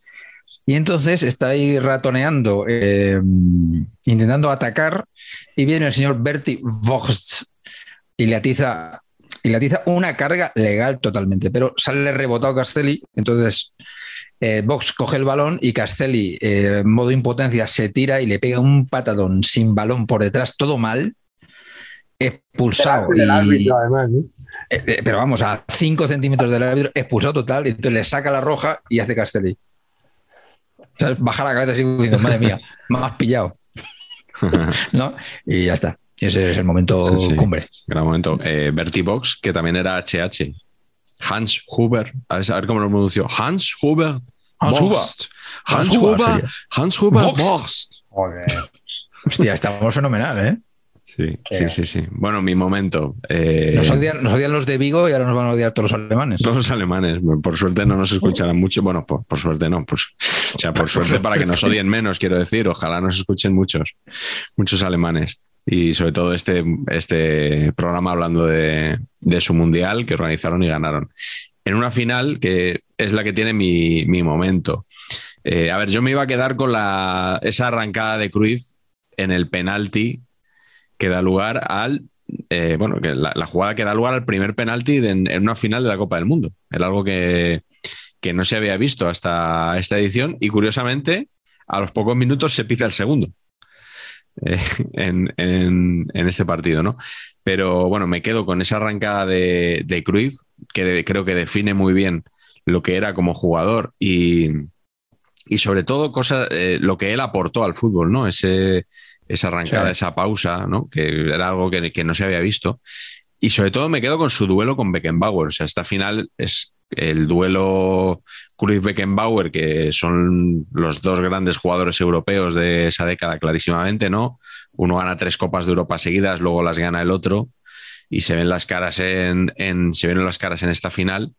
Y yo creo que son jugadores que han hecho cosas que o que no se habían o que no se han hecho nunca, eh, nada más que las hacían ellos, o que no se habían hecho nunca hasta ese momento, ¿no? Porque es que la elegancia de Beckenbauer jugando, o sea, sacando el balón, es que es una pasada. O sea, tú le ves hoy en, los vídeos y, y es que alucinas, ¿no? Y eso era, era algo, fíjate, si ahora nos llama la atención mucho en, en 2022, imagínate el espectador de los años 70 cuando viera esa barbaridad, ¿no? Un jugador que por primera vez hacía eso, cómo cogía el balón, cómo salía, con qué, con qué facilidad, con qué elegancia. ¿no? Entonces, me- bueno, me quedo con, con esta final, que yo creo que es un partido histórico, pero sobre todo me quedo con esos dos jugadorazos que son, bueno, pues top 10 de la historia del fútbol. No me extraña. Los penaltis además los tiraron dos grandes tiradores de penaltis, ¿eh? Ah, Neskens Neskens, y Neskens, no, no confundir con Neskes. Y ¿Quién, era mejor? ¿Quién era mejor de los dos? ¿Neskens o Neskes? yo creo que Nes, yo creo que un poco ¿Es mejor que es Neskens. padre o no es, o no es que es hijo? Claro, claro. Y luego el otro penalti que lo transformó Paul Breitner, Paul Breitner. Bueno, que decía el otro día Carleto, el maoísta Breitner. El otro día lo, lo- lo dijeron en la COPE, Carleto. También lo, de, lo del maoísmo de, de Breitner. Y, y tiene alguna peliculita. ¿Así? Sí, sale en, en un western que se llama Masacre en, Masacre en Condor Pass. Y en alguna otra peli eh, alemana así vinculada con África y tal. Sí, sí. Tiene ahí Bueno. Starrings. Bueno, vamos al capítulo naming. Aquí empieza tu patch porque esto, este es tu territorio. ¿Con qué Ajá. selección te quedas del Mundial? Ha sido difícil, ¿eh? Muy buenos candidatos, pero voy a optar por, por Argentina. Eh, muy bu- muy- eh, los ciudadanos argentinos tienen muy buen naming por la mezcla de culturas. ¿no? La totalmente. cosa del, del italiano, en inglés, que le vienen cositas, que mezclan, que le ponen seis nombres. Judíos. Todo, todo funciona bien. Entonces, por ejemplo, me gusta muchísimo Carlos Babington. Buah. ¿eh? Fino, ¿eh? Fino. Me gusta mucho en este sentido también eh, René Houseman. Bah. O sea, Babington, por ejemplo, no, no le recordaba jugando, a Houseman sí, buenísimo, extremo derecho, buenísimo. Eh, entiendo que nadie diría Houseman, sino que será Houseman, ¿no? Yo digo Houseman y, ¿no? y, y poco más. Luego, me gusta mucho, desconocí- desconocía Carlos Esqueo con ese líquida, defensor, bastante muy buen nombre. Me gusta menos porque tengo una historia ahí de, de pequeño mal, que es Héctor Yazalde, delantero centro, el Chirola, que me caía mal Yazalde sin conocerle porque era, eh, cuando yo era pequeño era, eh, y supongo que lo seguirá siendo, era el que más goles había metido en una temporada en el fútbol europeo. El bota de oro con más goles. Había metido 46 goles una temporada con el Sporting de Lisboa. Coño. Y el Sporting de Portugal, perdón, Miguel, antes de que me corrijas, Sporting Bien. de Portugal. Correcto. Y, Sporting em, Club. Y me daba rabia de, pero este hombre, ¿quién es? O sea, Portugal. pero ¿por qué ha metido 46 goles? ¿Pero esto qué es? ¿Esto, esto, esto qué es? Como Mateo. Resulta que el señor... Como Mateus. sí. Y Ali McCoist.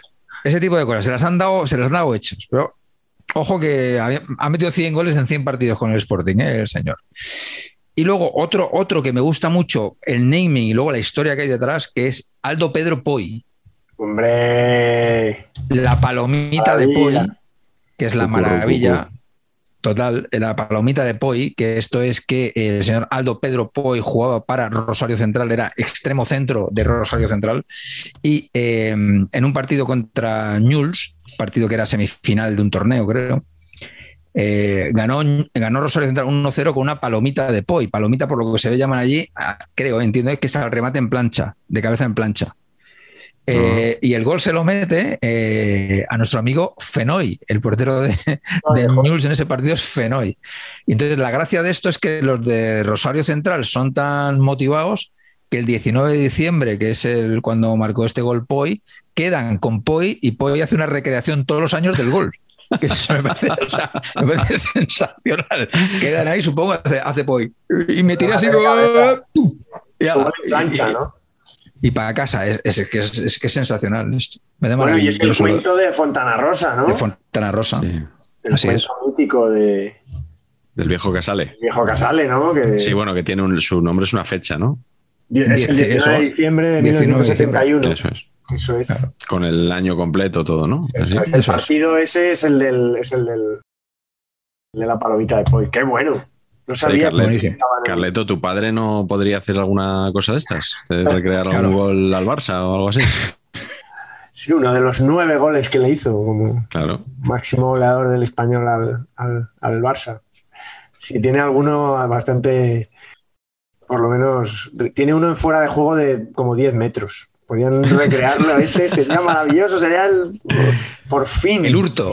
El Recreemos el hurto. Ah, El. Te has dejado, eh, Patch, a Kike Wolf, ¿no? Creo que no lo has Kike dicho. Wolf. Kike Wolf con dos Fs. Que, Con dos Fs. que- y, a, que lo y a- habilita y a mucho. Roberto Perfumo. Perfumo, uno de los centrales que sacaba el señor Cap permanentemente, Roberto Perfumo. sí. Que, que este eh, siempre eh, es un protagonista habitual de las historias de Julio César Iglesias. eh. Cuando ¿Ah, iba sí? a la radio, en, en Radio Marca, siempre contaba cosas de, de Perfumo. Debía de ser un personaje muy interesante. Desconozco, la verdad. Sí, sí, sí. Bueno, eh, Carleto, ¿cuál es tu selección? Bueno, hay una. eh, La verdad que es lo que habéis dicho, hay, hay, hay cosas maravillosas, pero, pero es cierto que hay una que añade a lo que ya comentamos en, el, en el mundial anterior, a los Riva, Rivera, Mazzola, Zoff, Anastasi, Facchetti, Burgnich. Bueno, creo que Zoff en el 70 todavía no estaba. Pero a todos esos, Facchetti, Burgnich, ¿no? Que decíamos, de la selección italiana, es que en este mundial llegan, ojito, Don Fabio Capello, ¿eh? centrocampista ahí de corte y contención, que también tenía su llegada, que hizo un golito en el último partido. Italia no pasó de la primera fase. Eh, como es habitual cuando les va, no, no tienen, casi que no tienen, no tienen filtro o, o- o- o la lían o la cagan. Aquí la cagaron, pero es que además se incorporan eh, ilustres laziales y algún otro mítico Giorgio, Giorgio Chinaglia, Giorgio Chi- Chinaglia para, para todos los demás. que Los Soprano. maravilloso Sí, señor. timing. El malogrado Luciano Luciano Re Cecconi, que me parece El tan mejor nombre de la historia, a lo mejor. ¿eh? increíble, Buenísimo. que como seguramente muchos recuerdan, pues, pues era de aquel Lazio de las pistolas y que falleció porque eh, hizo una broma en una joyería de unos amigos suyos, como que estaba atra- atracándola. No sabemos hasta qué punto fue el, digamos, el, el- el disfraz o el teatrillo del- de la broma, pero le pegaron, le pegaron unos tiros y, Sí, y más ahí que fallecer, eh, digamos que lo dejaron seco. lo dejaron seco sí. y, y murió eso, estaba en activo, o sea que, que realmente fue una tragedia eso que, que le sucedió a Red Cecconi. Franco Causio también, nombre maravilloso, casi más jugador, de, qué jugador, de qué emperador, jugador. de emperador romano, ¿no? Cañón, cañón en la derecha, cañón. Y luego uno que me ha encantado, que no conocía, que he estado buscando, Giuseppe Wilson. Giuseppe Pino Wilson. Me parece también fascinante. Muy bueno. Y no será de Giuseppino, a lo mejor. ¿no? Pues seguramente, ¿no? Sí, sí. Sí, sí, sí. Son todos, son todos estos. Sí, sí, sí. Es de Giuseppe, sí, sí, es el, el diminutivo. Pino Mm. Wilson me parece magnífico. Jugador, me viene a la memoria un jugador croata sensacional que yo le vi jugar en- con, el, con, con una selección de yugoslavos veteranos contra el Madrid de veteranos en el pabellón de, de la ciudad deportiva que se llamaba Giuseppe Gergia con la DJ como Ujú. y entonces lo he visto escrito con las dos grafías, con la, con la croata Gergia DJ y Giergia en italiano, y era Pino, era Pino Gergia o Pino Giergia. Y era un base, o sea, que vino aquí, yo le vi jugar, debería tener 60 años. Y con 60 años jugaba, que era una cosa eh, sensacional. Joder, qué bueno. Luego estaba también Pino Zamorano, Pino, que, de- que es de los árbitros que me gustan porque concuerda en género y número. Y Pino O sea, D'Angelo, podría haber ¿no? sido Pino Zamorana, pues no, es Pino Zamorano. O sea, es una unidad todo, es un pino desde Zamora. Cantante Pino D'Angelo, qué idea. Pino D'Angelo. Pinito del Oro. Pinito del Oro, trapecista sin igual. Claro, Qué si nos idea. ponemos así. No, no.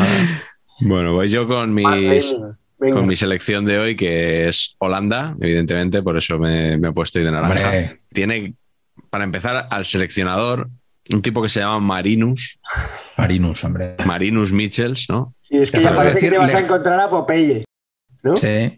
Así Yo te iba a decir que ibas a decir Lejarretus, pero igual te has quedado ahí un poquito corto. No, pero mira que lo he pensado, ¿eh? Una cosa de. O sea, me, de- me acuerdo de- del jarretas y la broma, pero sí, sí, marino, ¿no? Es como si a un marino le llamaran Rino en Claro, España, claro, ¿no? no. Rinus Michels. Rino. Eh, tenemos a, a Ari Hahn, por ejemplo. Eh, Van Hanegen, ya hemos dicho que no hay Van malo, bueno. aunque nos, nos dijeron que sí, que había un Van por ahí un poco, Ah, un poco ¿sí? limitado, pero ni, ni lo recuerdo. Bueno, Bah, me no. acuerdo ahora de Van Hoydon, que no es que fuera un dechado de virtudes, pero bueno, era un buen, No. buen rematador. Estaba Resenbrink, o sea, Hombre, pocos- Robbie. mm, pocos nombres más sonoros. Johnny Rep, que jugó en el Valencia En- luego. en ¿no? Valencia. Maravilloso. Rep. Eh, luego John Blood, el portero John Muy Blood, surafricano, ¿no? Muy boer ese nombre, ¿no? muy boer. Sí, sí. Sí, Alguien sí, dijo sí, que sí. era más un barrendero que un portero. ¿Ah, sí? No sé si era por- porque fuera malo o porque jugaba muy fuera del. como de, de- de coche escoba. A lo Molina, pero demasiado adelantado a su tiempo, ¿no? Eso es. Ajá. Luego estaba Ruth Gels, que, que jugaba con el 1. Siempre hablamos de Osvaldo Ardiles, que jugaba con el 1 en, en Argentina, pero este, este hombre ya lo hizo. Y luego, eh, uno, o sea, top 3 de nombres, Van de Kerkhoff. Hombre, los Hombre, hermanos. O sea, ¿qué hay, qué hay mejor que tener en tu equipo un Van de Kerkhoff? Pues tener dos Van Dos. de Kerkhoff. O sea, Ah. Willy y René Van de Kerkhoff. Es que además O sea, es eso, no se llaman. No, no sé, o sea, es que se llaman Willy y René. Es que son nombracos. Sí, sí. ¿No? Joder, si Más hubiera sido Sergio y y René, francés, ¿no? habría sido Sergio y fantástico René. ya, ¿eh? Sergio y René, sí, Sergio sí. y René Van de Kerkhoff, por ejemplo. Sergio René Van de Kerkhoff, sí, sí, sí. Mucho, mucho mejor. Bueno, ¿qué, qué más naming hay por ahí, Carleto? Que John Blood que llevaba el rescatar? 8, por cierto, que has dicho lo de Ruth Gels, que llevaba el 1, ¿de cuál Sí. llevaba el, el que tenía que llevar el 1? El 8, nada menos. Llevaba el 8. Que rescatamos por ahí algo, algo más de tema naming. Yo de Brasil, ya que has hablado de Marinus Michels, pues los, los mariños, hay, dos mari- hay dos mariños también. Sí, no es el del Sporting ninguno, ¿eh? No, no es el de los Sporting, uno es Mario Mariño y el otro Francisco Mariño. Fíjate, yo creo que Brasil lo- la empieza a cagar. Aquí voy a ser, no sé si me van a llamar racista, pero estoy intentando ser lo contrario. Cuidado que estamos hoy abarcando todo el espectro, pero no hace falta tampoco Sí, claro. Voy a ser, pues me voy a ir a la izquierda. La empieza a cagar porque está el equipo lleno de rubios y de blancos.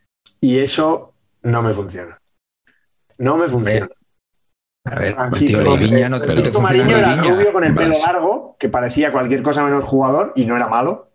Pero da- o sea, lo veías ahí en esa selección con, con- con los demás y no, no casaba. Luego Leiviña también era tirando a rubio. Sí, Era rubiete, más- bien bueno, macho. Era bien muy bueno. Sí, es verdad, era muy bueno. Pero ya Dirceu también era tirando a. Sí, Sí. Eh, muy- muy blanca. Había demasiado, demasiado.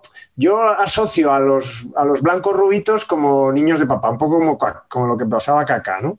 Que era como de buena familia y de familia rica.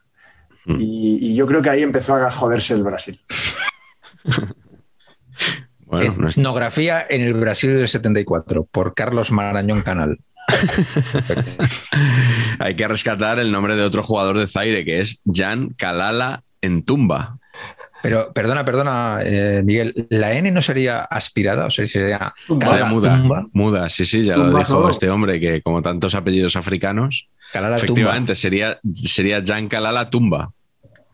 Claro, claro, buena precisión ahí, Patch. Oye, Ahí y está. Escocia que hizo un buen papel, que Sí. no perdió ni un partido y les pasa mucho, eh, ganó. Sí, tenía jugadorazos, ¿eh? Escocia. Tenía unos Sí, sí, nombres, tenía jugadorazos con nombre. Los Billy Bremner, Joe Jordan, que juega sin dientes, sin las palas, y creo que marcó bastantes goles en los Muy mundiales. grandote. Y luego los clásicos, los clásicos extremitos, Jimmy Johnston, el pelirrojo, Kenny Dalglish, por supuesto, que creo que es Dalglish, ¿no? ¿Quién era Dalglish? Dalglish. Dalglish. Y Dennis Law, Que- el que hizo, después de jugar 200 años en el United, pasó al, al City y, y metió el gol que descendió al... Que descendió. Sí, sí. Está en, está en nuestro. Como no hablamos nunca de nuestro libro, está en nuestro libro contado, en lo de, lo de Denis Law. Por cierto, ya que mm, meto la cuña, meto también la de que la gente se tiene que suscribir al canal. O sea, esto es muy importante porque eh, si te suscribes, le das like al vídeo y tal, como que esto adquiere mayor viralidad y nos puede ver más gente y si nos ve más gente estamos mucho más contentos y si estamos más contentos hay más posibilidades de que sigamos haciendo, que podamos hacer incluso segunda temporada de Saber Empatar, ¿no? Incluso que nos den las gracias eh, con un donativo. ¿no? También, también. O, pero bueno, si no nos quieren dar el donativo en la sección, en la, en la opción esta de gracias que hay ahí abajo, eh, simplemente que le den al like, que con eso ya nos ayudan. Patch, eh, ¿por qué te- estás tan negativo? No, no, a ver, segunda temporada de mundiales, no. No, O sea, de mundiales, no, de saber Pase empatar. lo que pase. No, no, ni Eurocopas. O sea, me da igual, no. ¿Algún nombre más? Venga, Patch. ¿Algún nombre que te molara de este mundial? Eh, bueno, a ver. Ya es sé, cuál va a que decir, ya sé cuál va a decir. Por, ¿Por hacer qué? el chiste, por hacer el chiste lo va a decir. No, no, no, no es chiste, así que cuenta. No, iba a, dec- iba a decir que igual ibas a destacar al central de la selección búlgara, tío de un jugador que pasó luego por España Así. Y que acabó siendo seleccionador, Dimitar Pene. Que no me acordaba que era el tío, macho. Sí, sí, el tío de Lugo Pene, que fue el seleccionador en Estados Unidos 94, cuando Bulgaria llega a semifinales. Polonia tiene muy buen naming en general. O sea, tiene Kazimierz Deina, que era un medio de muchísima clase, que luego jugó en Estados Sí. Unidos. Que dice muy el chiste de Pepe Deina. poner aquí, poner aquí evasión o victoria Claro. es uno de los. Además, sale, el pobre sale muy poco. En Invasión de Victoria, que es algo que se recuerda poco, piden a los nazis para hacer el equipo que les dejen a, jugar a, a- a los presos del este, a los soldados de los, de los países del este, que están muchísimo más jodidos que, que los británicos y los americanos, que más o menos. Stallone y Michael Caine. Sí. Sí, sí, había clases dentro de, digamos, del, del POW, del Prisoners of War. Pues claro, y lo- a los pobres los traen ahí demacrados, que les ponen un maquillaje y tal, y cogen a 5, 4, 5, y uno de ellos es Kazimierz Deina, jugadorazo también. Muy bueno. Luego el central eh, Oliver era Zmuda, muy buen naming también, con Z aspirada, entonces sería muda. Con Claro, la Z es muda. Sería muda también. Muda, muda.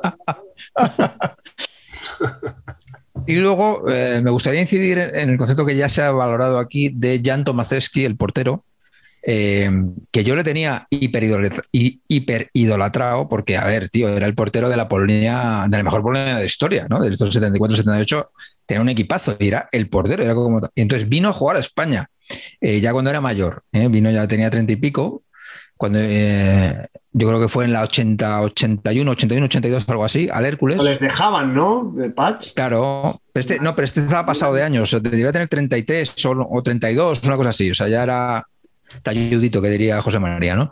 Y, y lo que me flipó, claro, yo decía, hostia, yo tenía 11 años, hostia, Tomaszewski, tío, ha fichado el Hércules a Tomaszewski, pero ¿cómo es posible que Tomaszewski juegue en el Hércules? Pero, ¿cómo, si es el mejor portero del mundo, ¿cómo es posible?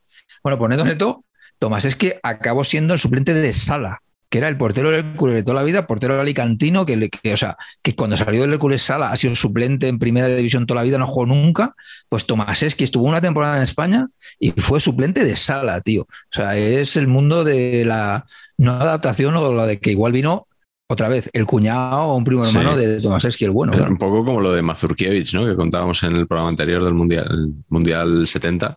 Exactamente, lo mismo. Bueno, pues eh, vamos a terminar con un último bloque de eso que no sé si tú te acuerdas, Carleto, porque no eras el director todavía en Cinemanía. Había una sección que era parafernalia al ¿Ah, sí? principio, que eran cosas un poco eh, externas ¿no? a, los estrenos, los DVDs nuevos y tal. Eh, balones, camisetas, todo esto que te llama a ti tanto la atención, que tanto te gusta.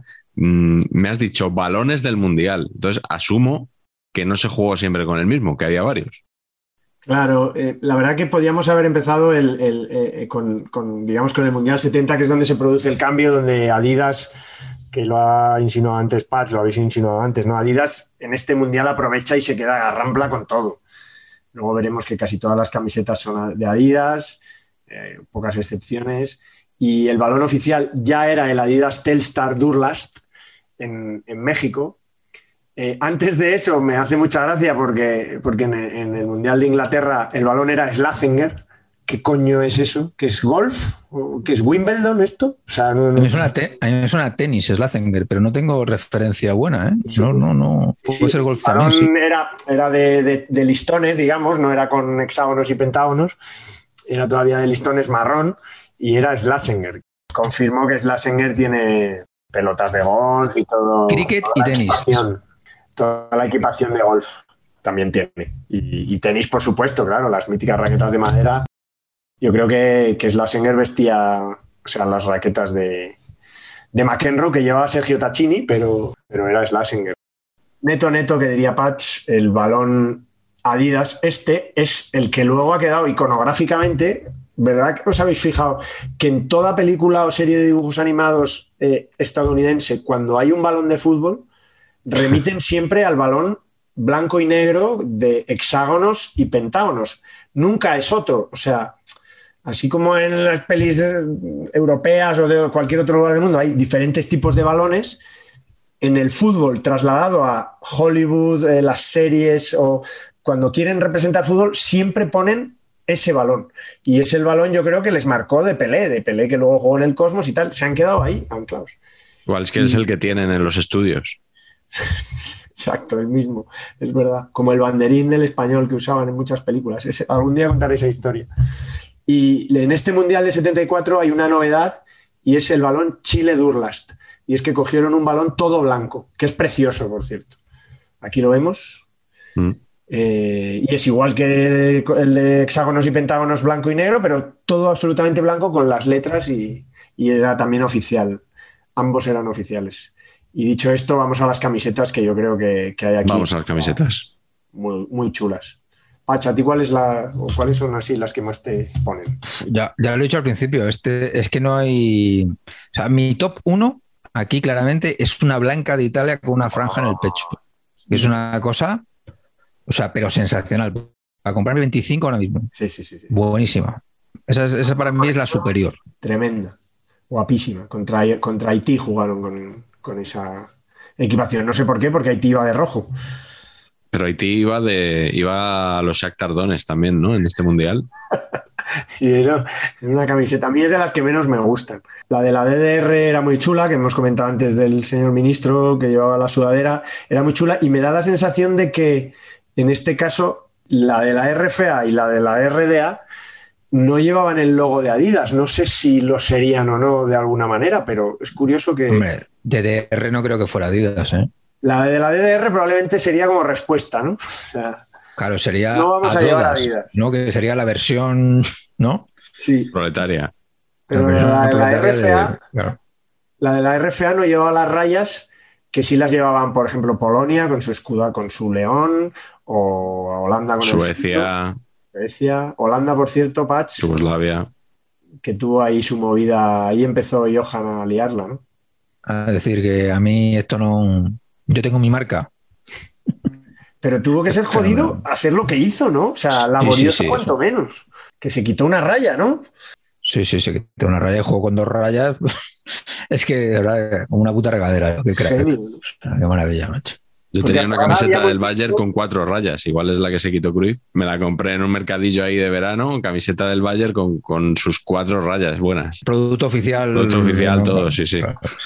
Que digo que habíamos visto el esparadrapito, ¿no? En algún. Sí, sí, en sí. algunas, ¿no? en algunas finales y tal. Incluso no sé si el Madrid en algún caso se ponía un esparadrapito a algún jugador con la camiseta de Adidas, pero, pero aquí la verdad que, que lo sublimó con quitándose una raya de las mangas. Me parece, me parece increíble. Es maravilloso. Es ¿Cuál maravilloso. más, ¿Cuál más hay chula por ahí? A mí Escocia siempre me gusta y esta cosa de, del Bueno. cuelle- el que llevaba un cuellaco y el- un pico aquí blanco y luego lo- los ribetes de las mangas blancos también, con el azul marinazo ese, a mí me, me gusta muchísimo. Y los números eran diferentes también. Sí, sí, el sí, muy 11 eran dos palos, que me flipa esa. Como Sí, ese, a mí ese 11 me gusta mucho, muy correcto. El 4 también era así cerrado, no sé. Me, era, eran Umbro, era de las pocas que no eran Adidas. También muy guapa y Umbro la de, la de Australia. La de Australia que tenía Cenefa, en vez de las rayas de Adidas, tenía ahí Cenefa Umbro. Era muy chulo y era de las pocas que, porque tanto yo eh, ya empecé, era de los pocos que se puso ahí una inscripción, Copa del Mundo del 74, que, que eso no se hacía, que ahora ya se, se hace a veces poner unas parrafadas también Ah, ya en que los- sí, muy bueno, Carleto, sí señor. Anti eso total. Partido, homenaje en conmemoración al, Sí, al sí. aniversario de la, eh, del fracaso del cuñado en no sé qué, 27 de enero de 2014. Venga, hombre, coño. Poner el puto escudo y ya. Hombre, qué, qué- qué vergüenza. Oye, ¿y qué me dices de los Leopards? Hombre, que Sí, fantástica camiseta. Bueno, las dos. adelantados a su tiempo, ¿eh?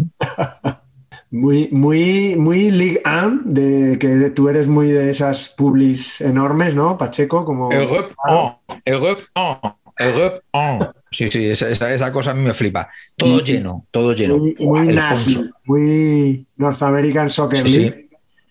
lo- con- bueno, digamos eso, que es un que, que jugaban de amarillo pantalón verde o de pantalón, o sea, o de camiseta verde pantalón amarillo con un Mm. pedazo de que yo creo que, que- que- que- que no sería ni, ni homologado ahora mismo. Yo creo que no, les dejaría. Yo creo que no, que no se puede jugar así en una, en una selección. Les dirían que están Bueno. haciendo política o algo de eso. ¿no? O tenían, Mm. o tenían que hacer la de, ¿os acordáis la de Díaz Miguel con la selección española? No, ¿qué hacía Díaz Miguel?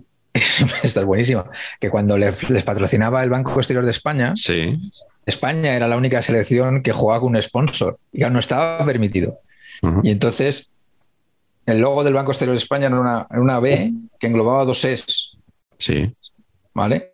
Y entonces Díaz Miguel dijo que no, que no, que este era el logo de Equipo Español de Baloncesto. Buenísimo. ¿Y coló o qué? Eh, Pues parece ser que sí, es una genialidad, pero como no hay dos, ¿no? Buenísimo. Un poco como el cucurru cucú paloma, ¿no? un poquitito, un poquitito, sí. Sí, sí, sí. Hay Pero, un- pero hay- luego, luego Yugoslavia, eh, creo que lo hemos comentado alguna vez, puertas de Intel Sí, pero en partido oficial no lo sé. Puertas de Intel era cuando venía aquí, de gira. eh, Ah, vale, que- vale. cuando venía de gira. Eh, pero, pero yo en partido oficial no recuerdo, ¿eh? No recuerdo. Vale, no vale, digo vale. que no, pero no recuerdo. Y hay un concepto que yo creo que durante muchos mundiales se, se mantuvo eh, y que ya empieza a cantar un poquito eh, hasta que no llegan las camisetas más, más modernas de tactel o de tema, no sé, de ese de- artificial, ¿no? No de hilo ni de algodón.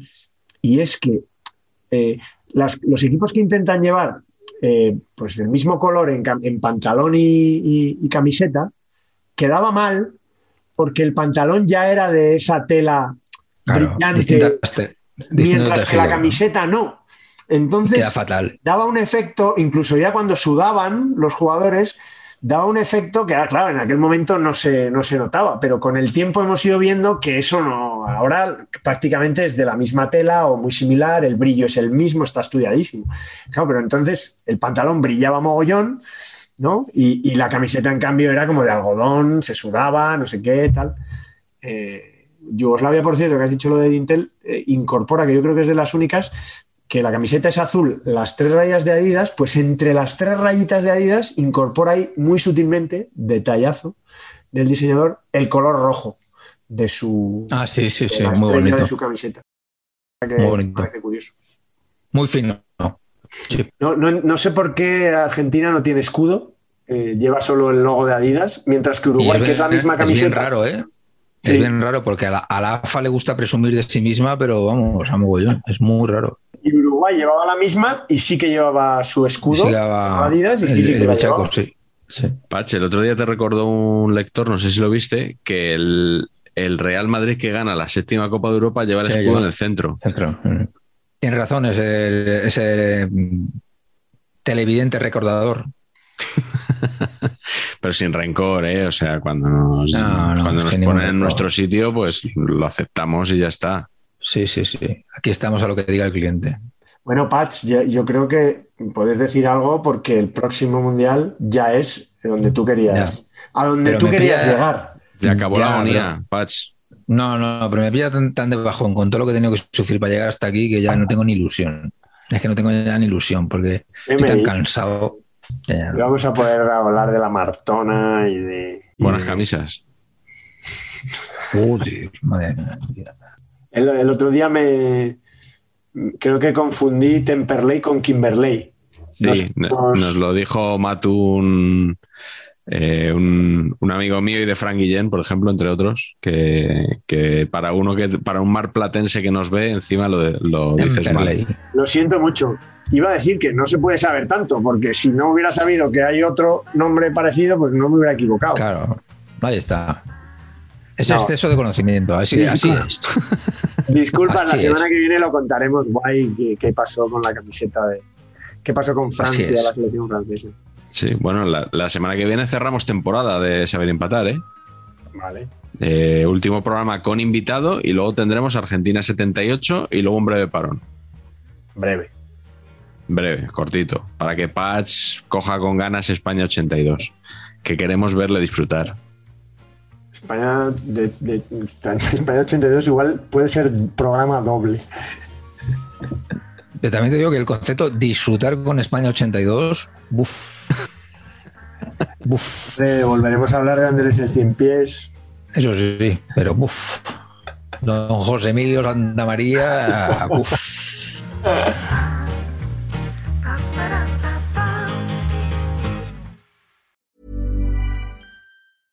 Even when we're on a budget, we still deserve nice things. Quince is a place to scoop up stunning high-end goods for 50 to 80% less than similar brands. They have buttery soft cashmere sweaters starting at $50, luxurious Italian leather bags, and so much more. Plus, Quince only works with factories that use safe, ethical, and responsible manufacturing. Get the high-end goods you'll love without the high price tag with Quince. Go to quince.com/style for free shipping and 365-day returns.